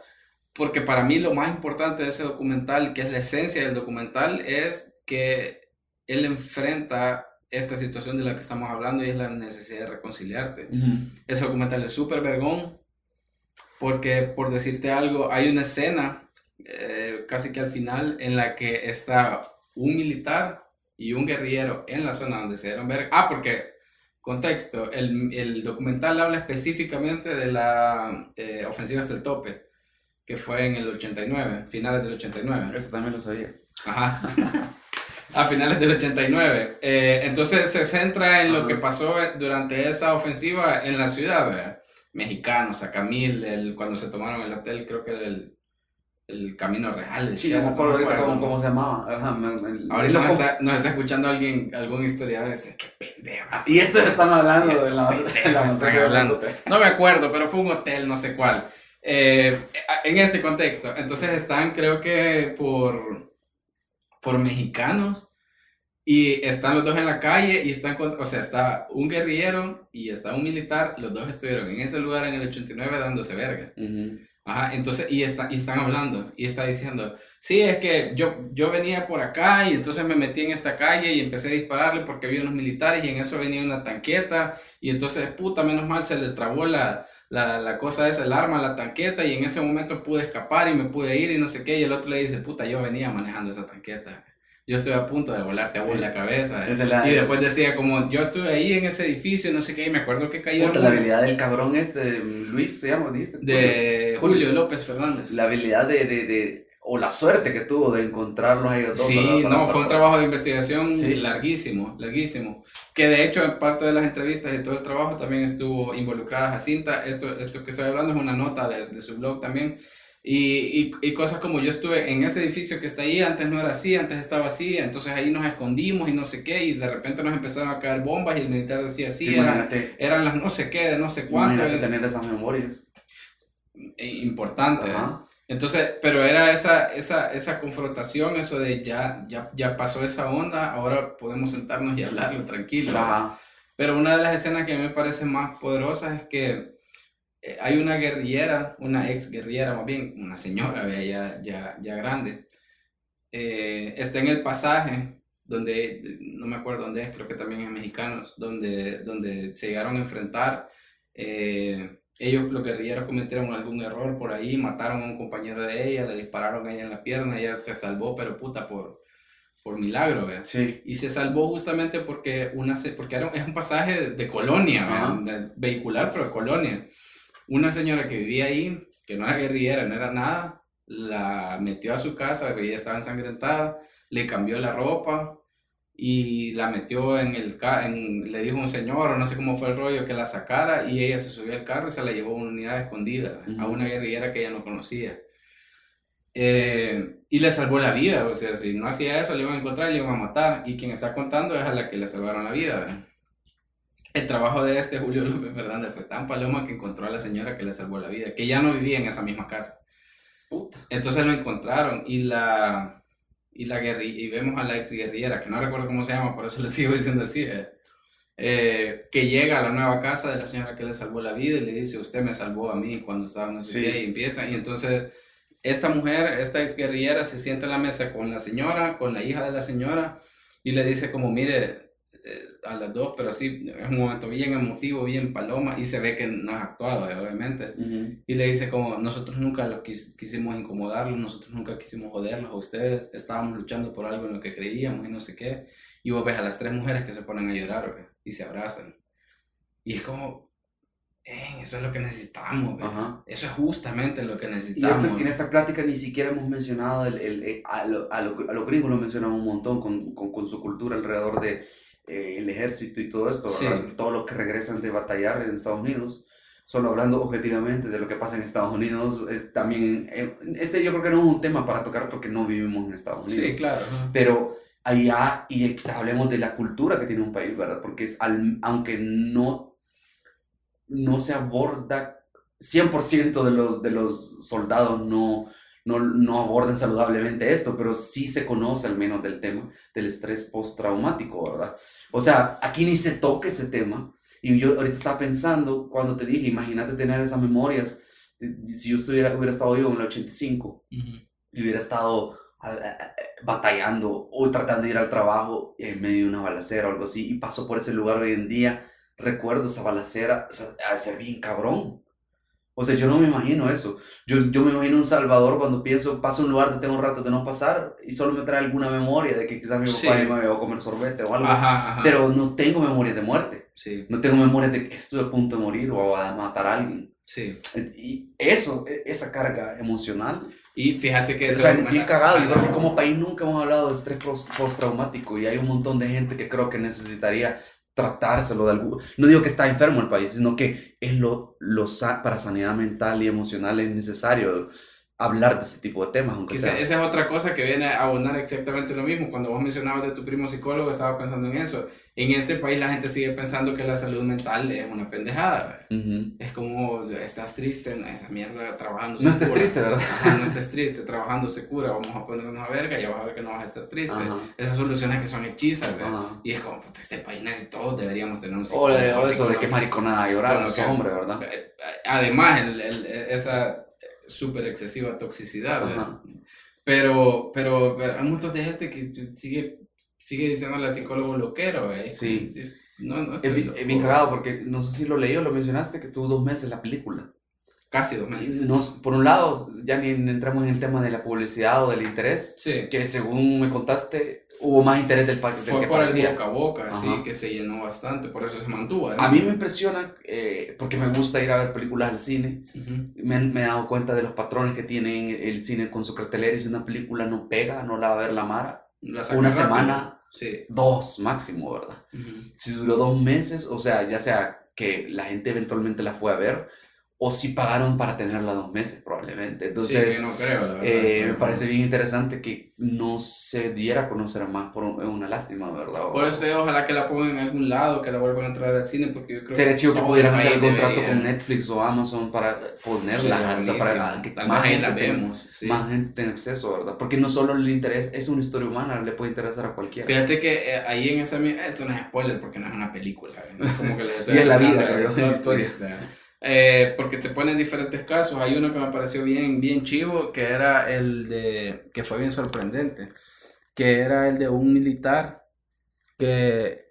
Pues sí, ya no, ya no pelamos. Bueno, vamos a cortar ahí algo. Eh, era el de un militar que está, está ahí por la zona del, de los héroes, despuésito de metro, Ujú, como que va buscando la UES, ujú. por esa zona, porque esa sí la identifiqué bien, vea. Eh, y te está contando y al principio te da la porque te lo va- no te cuenta de un solo todo, sino que va intercalándose las historias. Sí. Entonces al principio cuando él está contando, él era militar, te está contando y ahí estaba el guerrillero, entonces nos agarramos y no sé qué, y así. Vos lo sentís que como, como si fuera como un poco de orgullo, ¿vea? esa onda de Sí. "Y me quebré un par de... Ajá. Pero, pero en realidad vas viendo que él te está queriendo llevar a otro punto. Te cuenta toda una historia larga que dura casi toda la película, dividida en partes, y al final eh, un grupo de guerrilleros, un guerrillero, bueno, se les escapa un grupo de guerrilleros en una colonia por ahí, y ellos alcanzan a ver que uno se mete a, una casa, y, y, y, él te dice que con, el, con los que andaba dijeron, bueno, ya agarramos este. Entonces entran a la casa y la señora les hace señas que está en el baño, y entonces él te está contando que él se puso enfrente de la puerta con otros dos compañeros del baño y le dijeron, ya no tenés escapatoria, rendite o te vamos a matar. Y el maje callado. Y le vuelven a dar otra oportunidad y el maje no dice nada, entonces abren fuego. Abren la puerta y el maje está sentado, muerto obviamente, en la, en la tapa del baño, solo sentado. Y él te empieza a decir, yo no sé por qué agarré su mochila, una mochila toda agujereada, llena de sangre, llena de pedazos de carne de él. La agarré y me la llevé. Y antes había agarrado una libreta de otro que habían, que habían matado y no sé qué. Y te está contando eso y vos tenés la idea como, puta, este maje son trofeos de guerra porque está loco, porque es militar, ¿verdad? Porque Sí. es, mi, es mi forma de, de, de verlo, desde lo que yo siento, ¿verdad? Como, puta, los militares están chollados. Sí. Pero al final de toda la historia, sí da un, hay como un plot twist bien heavy de ese, de ese, de ese personaje, voy a decir, del, del documental. Y él te dice, y yo nunca he hablado esto con nadie. Y es algo que siento que debería haber hablado hace un montón. Mm, Porque yo está. cargo con eso y ahora veo a mis hijos y mis hijos no saben que fue la guerra y yo me levanto todos los días pensando en ese guerrillero sentado en, sentado en ese Ahí está. acusado. Este- y se este- quiebra el maje. este Y es como, ¿no? si necesitas ayuda, brother, has matado gente. Exacto. Has visto morir gente, Ajá. necesitas ayuda. Es que como país no hablamos de, de estas cosas, es decir, ese tema de salud mental no existe, porque, puta, tengo idea que en Estados Unidos si un policía se ve involucrado en una balacera y mata a alguien, tiene que ir donde un psicólogo, Hay un tiene- proceso. hay un proceso. Ajá. Sin entrar en detalles porque no, no, no, lo, No lo conozco, no, no lo conozco, pero tengo idea que... Sí, es que no, es que puta vas a matar Aquí a ni se alguien. habla de eso. Y al día siguiente vas a salir otra vez a la calle. ¿Qué, qué, qué- qué andas pensando? ¿Qué nivel en tu cabeza andas? vea? Y, y, y encima, el, aquí ahorita, en, en- en estos momentos, el policía el estrés de que el pandillero te quiere matar, el estrés de que no sé qué, el estrés de esto, acabas de matar a alguien, ya, ya por sí eso debe empezar en tu vida. Ajá. Y, y no te están pagando bien, y las botas y la gaja y no sé qué, puta, de repente pasa cualquier pendeja a sacar la pistola y mata a alguien. ¿ve? Exacto. Y, sí, perdona, pero eso es lo, hasta mucho aguantó el policía. Sí, cabal. Ajá, en, en no matar a alguien. ¿Cuánto? Yo por menos de eso Aquí mataría. estamos tratando con un, un caso como de Rambo 1, ¿verdad? Sí, Claro, alguien regresa de la guerra y puta se... Como si nada. Ajá, no, ya, ya deschavetado. Ajá. Ajá. Ya no puede tener una vida normal. Ajá, o sea, suena chusca la comparación, pero la película está basada creo que en un libro y, o sea, el ejemplo, de nuevo, el, el concepto el, el- del ejemplo, ¿verdad? Es, Sí. Hay un peso emocional y una carga psicológica en todo ese tipo de Y, y, y nadie. incidentes. Y ¿no? nadie se ha preocupado en- por atenderlo. Y seguramente los altos mandos, eh, o los que ahora están en altos mandos de los militares, tal vez si tienen algún problema, ellos sí pueden pagar un psicólogo. O los que ahora son altos militares del frente, tal vez tienen formas de sacar y de expresar eso. Pero la mayor parte de la gente no tiene, no, no tiene ni siquiera, no solo no tiene el dinero, los recursos para pagar un psicólogo por su cuenta, sino que ni siquiera tiene la, la conciencia de que lo necesita. Y, y, y vi- viéndolo ahora, como, no sé, regresando a- al tema principal, o sea que parte, ¿cómo abordamos el musote? Según ¿Qué lo que, todo lo que hemos hablado, lo que estoy, lo estoy pensando conforme a todo lo que hemos hablado, o sea, ¿cómo lo abordamos? Mira, Hasta ahorita ujú. dice un montón de todo esto que estamos hablando, de cómo se van a perpetuar cierto tipo de opiniones, pensamientos y maneras de actuar en la población que también no ayudan a que mejoren las cosas, creo yo, Sí. ¿verdad? Porque en parte es ese problema de yo, yo en lo que en lo que los artículos y el eh, apoyo el, como el material de apoyo y artículos que me compartiste sobre este tema ah, me acuerdo que cabal está, está ahí esta, esta última este último juicio que hubo no sé si fue el último el año pasado que vinieron unas investigadoras Es que las, las, peritas, las peritas argentinas que vinieron, eh, eh, ellas vinieron, que ya, lo- ya no lo mencionamos, pero por cuestión de tiempo, en el 92 o 93 Ajá. fue que vinieron por primera vez. Estas peritas argentinas lo que tienen es que casi que inventaron ellas, junto con otro maestro, la profesión de desenterrar cosas y que, y que lo- los huesos y todo esto te hable y te Ujú. cuente la historia.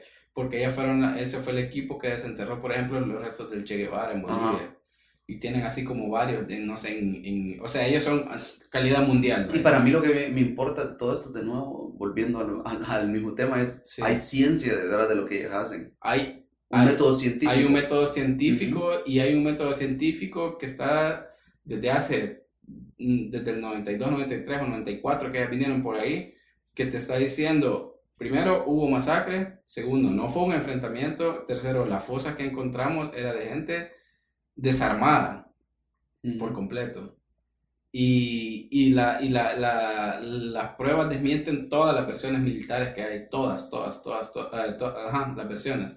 No hay, nada, no hay una prueba científica que sustente lo que los militares dijeron que pasó.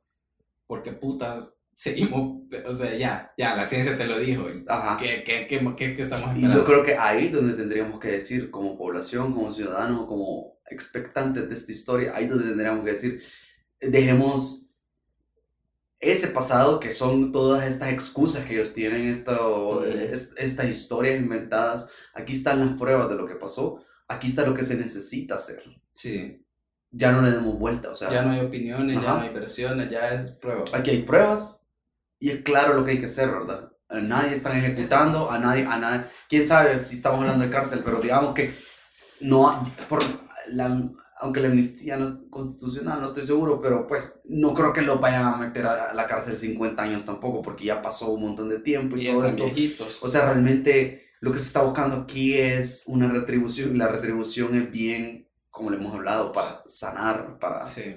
Entonces, si están las pruebas que respaldan lo que creo que quedó claro ya que pasó, ¿verdad? Porque le damos vuelta, ¿verdad? Esa sería mi respuesta, fíjate, a la pregunta y para, por- para ir como cerrando ya, eh, la pregunta que hacemos con el mozote. Para mí mm, ya no hay un debate respecto a qué pasó en el mozote. Ya, ya, o sea, ya no hay opinión aquí. La, la ciencia ya lo dijo, qué pasó, nada que hacer. Idealmente, a, a mí me gustaría que metieran presos 50 años a los militares, aunque van a aguantar 10 con suerte, porque ya están mayores, vea. Digamos, idealmente, para mí eso sería. Pero creo que, aparte de que eso difícilmente pase en el país, creo que eso tampoco ayudaría en el sentido de la reconciliación. Yo sé que no es a ellos con quienes nos tenemos que reconciliar, ellos fueron los, los, los malos en esta película, ahora sí que los malos. ¿vea? Pero yo diría, vaya, está bueno sentarlos con las víctimas, que confiesen al país todo lo que hicieron, cómo lo hicieron, que nos entreguen los documentos, porque ni siquiera eso tenemos, que nos entreguen los documentos donde está establecido cómo se hizo ese, pla- ese plan. Ellos dijeron que los perdieron, y, y los militares que son súper disciplinados. Ajá. Eh, que nos enseñen dónde están, cómo se preparó, quién lo preparó, quién lo pensó, cuántas personas, todos los involucrados, que nos digan toda la verdad de todo lo que pasó y vaya, no los metamos presos. Que sigan su vida, pero que nos digan qué puta fue lo que pasó, que le digan, no, no, no a nosotros, a los medios, claro, Ajá. pero que se lo digan a, lo- a los familiares de esas víctimas. Y al final... Que, eh, que se agarren los huevitos de coroneles y, Ah, a ver si es cierto, a ver si es cierto, y le diga a una señora, yo maté a toda su familia por esto y esto y esto y Ujú. esto, y, y Hay ejemplos, ahí con el documental del que mencionas, hay ejemplos históricos como lo de apartheid. y- o sea, en otro, aquí donde sirve la historia también de otros países, o sea, ves, eh, ve- velo desde el punto de vista psicológico, terapéutico o histórico, ¿verdad? Eso es lo que necesitan Sí. las personas, las víctimas, ¿verdad? Y ahí están las pruebas. Y también la pregunta quizás la podemos expandir un poco, ¿verdad? Que cómo hacer respecto a, a la educación también, o, o- no para entrar en el tema de la educación, ¿verdad? Porque ya se extendió más de lo normal este, este Este capítulo. ajá. Pero también una buena pregunta, como qué hacer con el nosotros. O sea, hasta este momento es bien cagado, porque parte de esta, de, de esta idea de discutirlo, de tener esta clase de sociales, como la llamé al principio, Ajá, ajá. es que yo la verdad no, yo creo que es mentira decir que no me mencionaron el mozote en el colegio, pero sí lo mencionaron, o, o yo estaba bien distraído, o no me impactó para nada, porque apenas y lo recuerdo. Sí. Y yo no tengo mala memoria, o sea, yo me acuerdo de reglas gramaticales, de ortografía que me enseñaron en el colegio todavía. Me acuerdo de mierda de biología, de ciencias. Estoy hablando de las materias que ni siquiera son de las que vi en la universidad de nuevo. En la universidad yo muchas veces era bien arrogante con mi estudio porque me acordaba de un montón de los conceptos básicos del colegio, ¿verdad?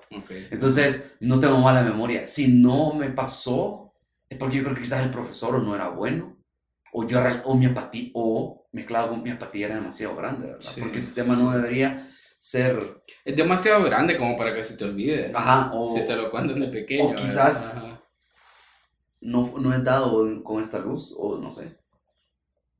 Se pierde entre las 50 páginas que te dejan de leer para el siguiente examen o entre que te está dictando. Cuando te dictan solo tienes que escribir mecánicamente. ¿verdad? Sí, cabal. No eh, las clases eran bien así, bien de, de, de, de- leíamos la historia, la comentaba el profesor, pero era como reseña histórica. Sí, Y seguíamos. Yo creo que también esto de esto que te digo de que los involucrados acepten su culpa y nos cuenten realmente qué pasó porque hay un montón de cosas que no sabemos.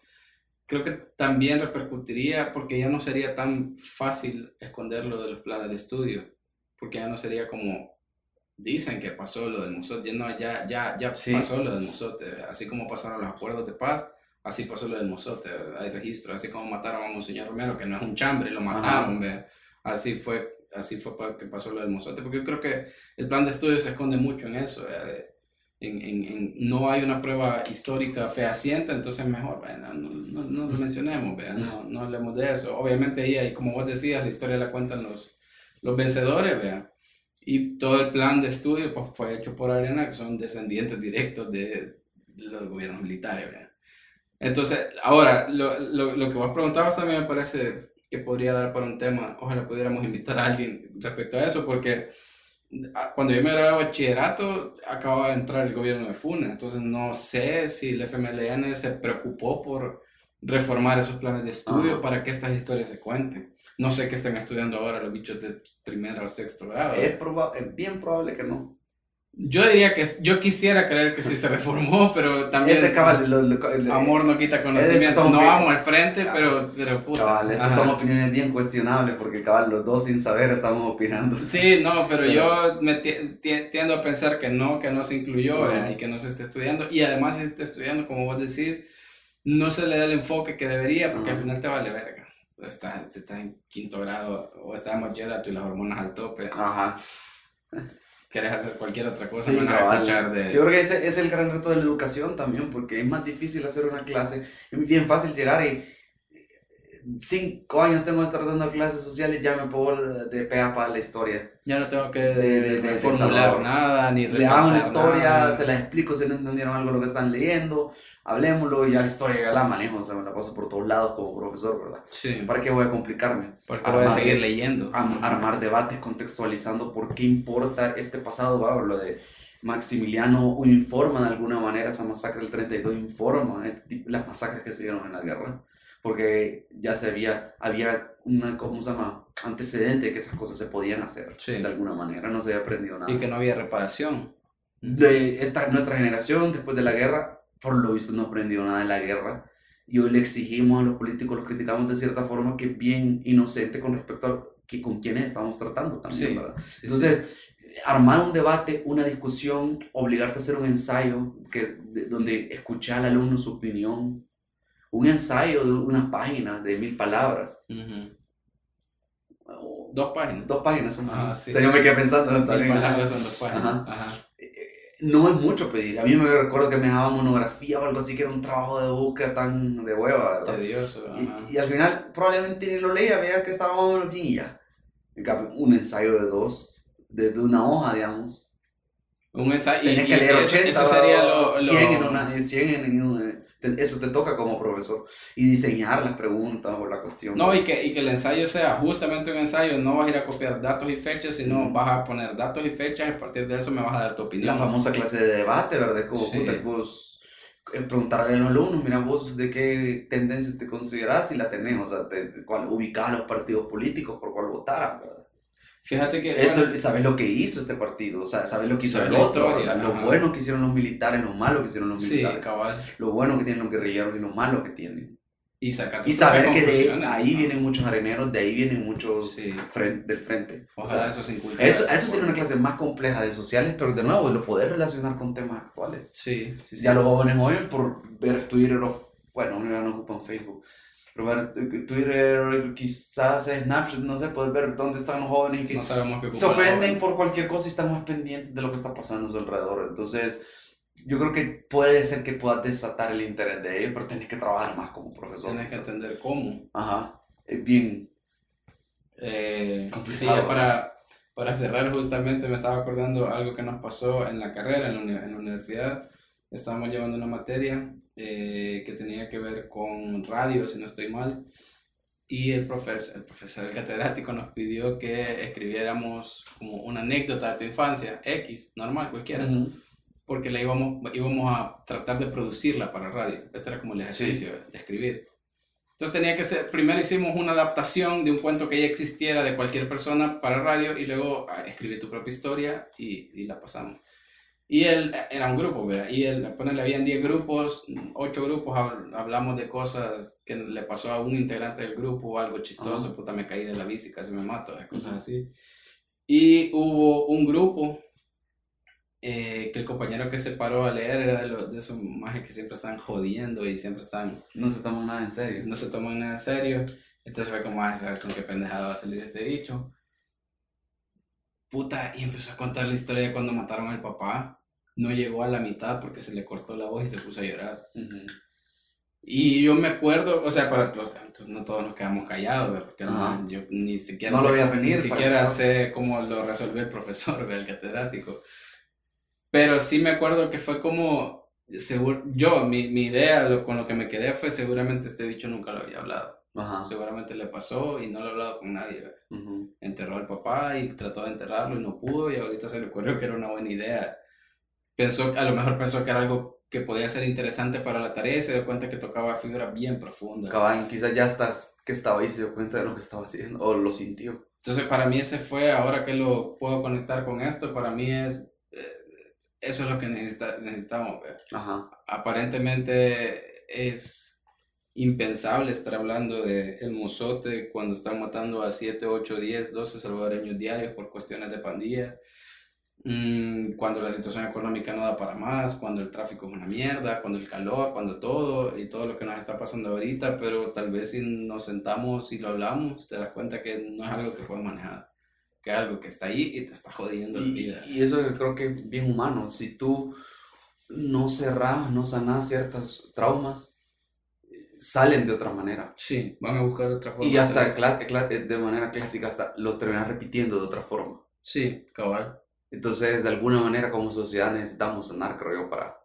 Ujú. Cuesta verlo, creo yo, porque, o sea, yo del todo no te podría decir que soy full team anti, an- anti-amnistía ahora, ¿verdad? O, Sí. o, o lo veo bien claro. Todavía tenés, pero, pero, pero, dudas. Pero, pero, pero ya eso, ya estar en un punto donde tengo dudas, donde quiero escuchar, donde estoy dispuesto a leer un poco más, sí, a poner más atención a cuando declaran o no declaran constitucional la amnistía. Es como, creo que eso es lo más valioso. e- es ya un punto importante porque creo que no- en política es difícil a veces tener una postura porque las cosas cambian, ¿verdad? Sí, Pero quizás la postura mejor es la de la duda, de, bueno, yo creo esto, en esta tendencia, en este partido ahorita, voy a fijarme qué hacen. ujú. yo voy a yo leer creo más en- por mi cuenta, en- de, en un periódico, voy a leer, ah, Yo de- creo en Vamos.